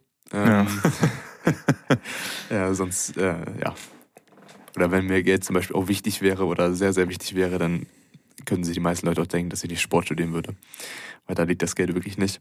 Ja. Aber mir ist es wichtig, dass ich im Endeffekt etwas mache, was mich glücklich macht und was mich erfüllt und was halt einfach eine von meinen Leidenschaften ist. Weil im Endeffekt weiß ich, dass wenn ich etwas mache, was mich nicht glücklich macht, dass das nicht funktioniert auf lange Zeit. Also das ist nicht nachhaltig und das kann ich einfach nicht. Also das ist halt auch das Ding, ähm, was was äh, auch nochmal zusammenfassend zu sagen ist. Ne, du machst so extrem viel, was Sport angeht. Du hasselst, du grindest hier und da, du, du gestaltest dein Leben darum und so. Und das geht halt auch nur, weil du es halt liebst. Ne? Also du meintest jetzt gerade so, Sport ist das Einzige, was du wirklich gerne magst. Ähm, ja, und, und, und darum, darum geht das halt alles auch, ne? Also deswegen meinst du, sind es halt auch keine Sacrifices, die du da irgendwie machen musst, wenn du mal, weiß ich nicht, irgendwie kein Alkohol trinkst oder weniger feiern gehst als der ein oder andere, einfach weil du halt deinen Kopf gerade woanders hast. So deswegen ist halt auch, äh, deswegen ist das Ganze halt auch möglich, ne? Ja. Und ähm, ja, das ist halt auch eine extrem wichtige Sache. Man muss irgendwo was finden, was man richtig gerne mag. Ähm, mir fällt da jetzt nur so spontan Jeff ein, das ist ein YouTuber, der ist auch recht groß, auch im Face Clan gewesen und so. Und der meinte auch so, früher hat er sich immer so gedacht, das Einzige, also er spielt Videospiele, so because real life sucks. So, weißt du? Und das, das ist natürlich ein sehr negativer Ansatz so, aber er hat daraus, dass er halt irgendwie gerne zockt, weil ihn so das echte Leben irgendwie nicht anschockt, weil da so viel Kacke läuft, ja, weil so viel nicht gut läuft, so was, was ja halt einfach so ist. Man ist ja immer, muss ja immer Adversity overcome und so. Und, ähm, und du nimmst dann halt aber das Ding, wo, wo, wo du gut drin bist oder wo du Spaß dran hast und baust dir dann deine eigene, deine eigene Sache drumherum auf. Und ich glaube, wenn du es gibt ja auch niemanden irgendwie, auch wenn du mal auf die Forbes 100 List guckst oder so von den reichsten Menschen der Welt, da macht ja auch keiner was, wo er keinen Bock drauf hat. Ja. So, und ähm, da muss man halt, glaube ich, immer sein Ding finden, ne? Und wenn man richtig psychologisch wird oder philosophisch schon fast, würde ich schon fast sagen, dass das im Endeffekt der Sinn des Lebens ist. Also das ist natürlich eine harte Aussage, viele werden jetzt schmunzeln, aber für mich ist es das. Also ich glaube, ne, also der Sinn des Lebens ist natürlich auch dem Leben einen Sinn zu geben und in vielen Situationen hat das Leben halt einfach einen Sinn, wenn du genau das machst, wo du Lust drauf hast und was dich erfüllt. Also es gibt ja immer den Spruch, ne? Um, ähm, do something you like, so you never work a day in your life. Mhm. Oder if you do something you like, you never work a day in your life. Also es, wenn sich Arbeit im Endeffekt nicht wie Arbeit anfühlt, sondern wie etwas, wie eine Leidenschaft, wo du brennst, wenn du morgens aufstehst und das ja. schon machen willst, das ist, glaube ich, das, das ist das Ultimate ja. Goal. Ja. Also das ist halt wirklich so dann der, der Sinn. Ja, ja, ja, krass. Also man muss ja auch sagen, einige sagen auch, mach nie dein Hobby zum Beruf, weil dann hast du kein Hobby mehr. Das ist ja auch wieder so ein Ding, aber ich aber bin da schon nicht. nee, aber ich bin auch voll auf deiner Seite, also weil wir hatten ja beide ein Gap hier nach dem Abi auch und ähm, wir haben ja nichts anderes gemacht außer Sport. Und das ist auch nichts, wo ich jetzt irgendwie mal einen Tag lang gedacht habe, boah, das schockt mich irgendwie gar nicht mehr an, sondern das hat mich, ich habe riesige Fortschritte gemacht können auch noch ganz kurz sagen, seit wir, mit, seit wir mit Kevin trainieren, als wir dann in Köln waren und ausgemaxt haben, was wir da beide für Sprünge gemacht haben. Ich weiß nicht, von, von wie viel Gewicht du kamst, aber wenig. Ich, ich, ja, ich weiß noch, dass ich irgendwie 210 da gebeugt habe, dann wenig später 220 Kilo, also was immer noch eine Zahl ist. Wenn ich darüber nachdenke, das ist einfach geistesgestellt. Ich weiß, du hast 200 gebeugt. Ähm, mehr? Ich habe damals erst nur 175, aber ich habe drei Aber Monate Haibar, ne? Genau. Aber Haibar, ja. Drei Monate stimmt. später habe ich 200 gebaut. Stimmt, ja, ja. Ja, im Gym, ja, dann auch. Aber trotzdem, ja. Man macht also die Fortschritte, ne? Und die Prioritäten liegen da, liegen da und es hat einfach hart gebockt, muss ich sagen. Also, und deswegen, ja, würde ich auch eher sagen, dass ich da bei dir bin. So mit diesem so, finde was, was du echt gerne magst. Auch gerne so früh wie möglich. Das ist auch immer nicht schlecht, wenn du das schon recht früh weißt. Irgendwie klar muss man sich jetzt nicht mit 15 oder so festlegen oder so, aber ich würde sagen, vielleicht ist das auch ein bisschen radikal jetzt von mir so, aber find so bis du 19, 20, 21 bist du irgendwas, wo du dich so zu 100% drauf fokussierst. Davor kannst du Scheiße machen. Mach, was du meinst. Man muss sich auch irgendwo ausleben, ausprobieren und so, aber irgendwann muss man also dieses Ding finden und dann auch durchziehen, weil irgendwann rennt die Zeit. Ne? Ja. Und äh, da können wir sagen, Ja, bitte sprich. nee, also, nee, ich stimme dir komplett zu. Ähm, und wenn du es mit 19, 20 nicht findest, ist natürlich immer noch Zeit. Aber ähm, es hilft natürlich, ne? Aber ich glaube auch so abschließend, ähm, wo du gerade aufs Gap Year gekommen bist, also wir haben ja wirklich, ich habe mir mit Absicht das Jahr nach dem Abi genommen, auch weil ich nicht wusste, was ich machen will. Ich habe es im Endeffekt dadurch auch gefunden, was ich machen will. Aber wir haben uns das ja beide genommen, um an uns zu arbeiten und weil wir diesen, diesen, diesen Traum hatten vom, vom College Football spielen. Ähm, und ich habe mir das genommen und ich habe gesagt, ich mache das jetzt ein Jahr, mindestens. Ja. ähm, es ist eine andere Story, was da jetzt gerade abgeht, aber ja. Ähm, und in dem einen Jahr wird gearbeitet. Und es wird alles gemacht und es wurde alles gemacht und es wurde jede E-Mail geschrieben, es wurde jedes Training gemacht, es wurde alles gemacht an meiner Kraft. Und ich habe mir halt einfach gesagt, dass es im Endeffekt darum geht, dass ich alles versuche, das zu erreichen, was ich erreichen will, was in dem Sinne mein Traum war und immer noch ist. Ähm, und wenn es nicht klappt, dann ist es so. Weil ich glaube, es gibt nichts Schlimmeres, also auch so, ist wieder so philosophisch, aber wenn man zurückguckt auf sein Leben oder wenn man zurückgucken könnte oder wenn man alt ist und sich denkt, hätte ich mal, hätte ich es mal gemacht. Ja. Hätte ich mal einfach hier fünf ja. Prozent mehr gegeben, hätte ich nicht früher aufgehört. Ich glaube, es gibt nichts Schlimmeres, als etwas zu bereuen. Also Reue ist, glaube ich, eins der schlimmsten Gefühle. Und ähm, das ist mir einfach wichtig. Also, ne, dann fällt mir auch immer wieder, ich fand immer diese Motivational Speaker ein, aber der, der, diejenigen, die Greg Plitt kennen, hat immer gesagt, dass eine Sache, die auf seinem Grabstein stehen wird, ist No Regrets. Ja. Und das ist die eine Sache, die, die, die ich hoffe oder die mir auch wichtig im Leben ist, die dann auch ruhig auf meinem stehen kann. Ja, alles klar. Ich würde sagen, das sind sehr, sehr schöne Abschlussworte. Ähm, ich glaube, über das ganze Amerika-Thema können wir nochmal einen, eigene, einen eigenen Podcast füllen. da können wir uns nochmal zusammensetzen und drüber quatschen.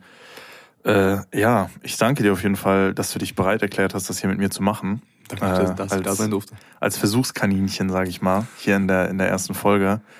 Und ähm, ja, denn wie gesagt, wir setzen uns auf jeden Fall nochmal zusammen und quatschen nochmal ein bisschen. Und äh, ja, dann sag gerne, dir, dir gebührt das letzte Wort, das Abschlusswort. ja, ähm, was gibt's noch zu sagen? Ich hoffe, ich habe euch nicht gelangweilt. Ich hoffe, ja, jeder kann hier ähm, ja, etwas draus ziehen für sich. Äh, man sollte natürlich alles nicht zu ernst nehmen. Das sind natürlich auch meine, meine Blickwinkel und meine Sichtweisen.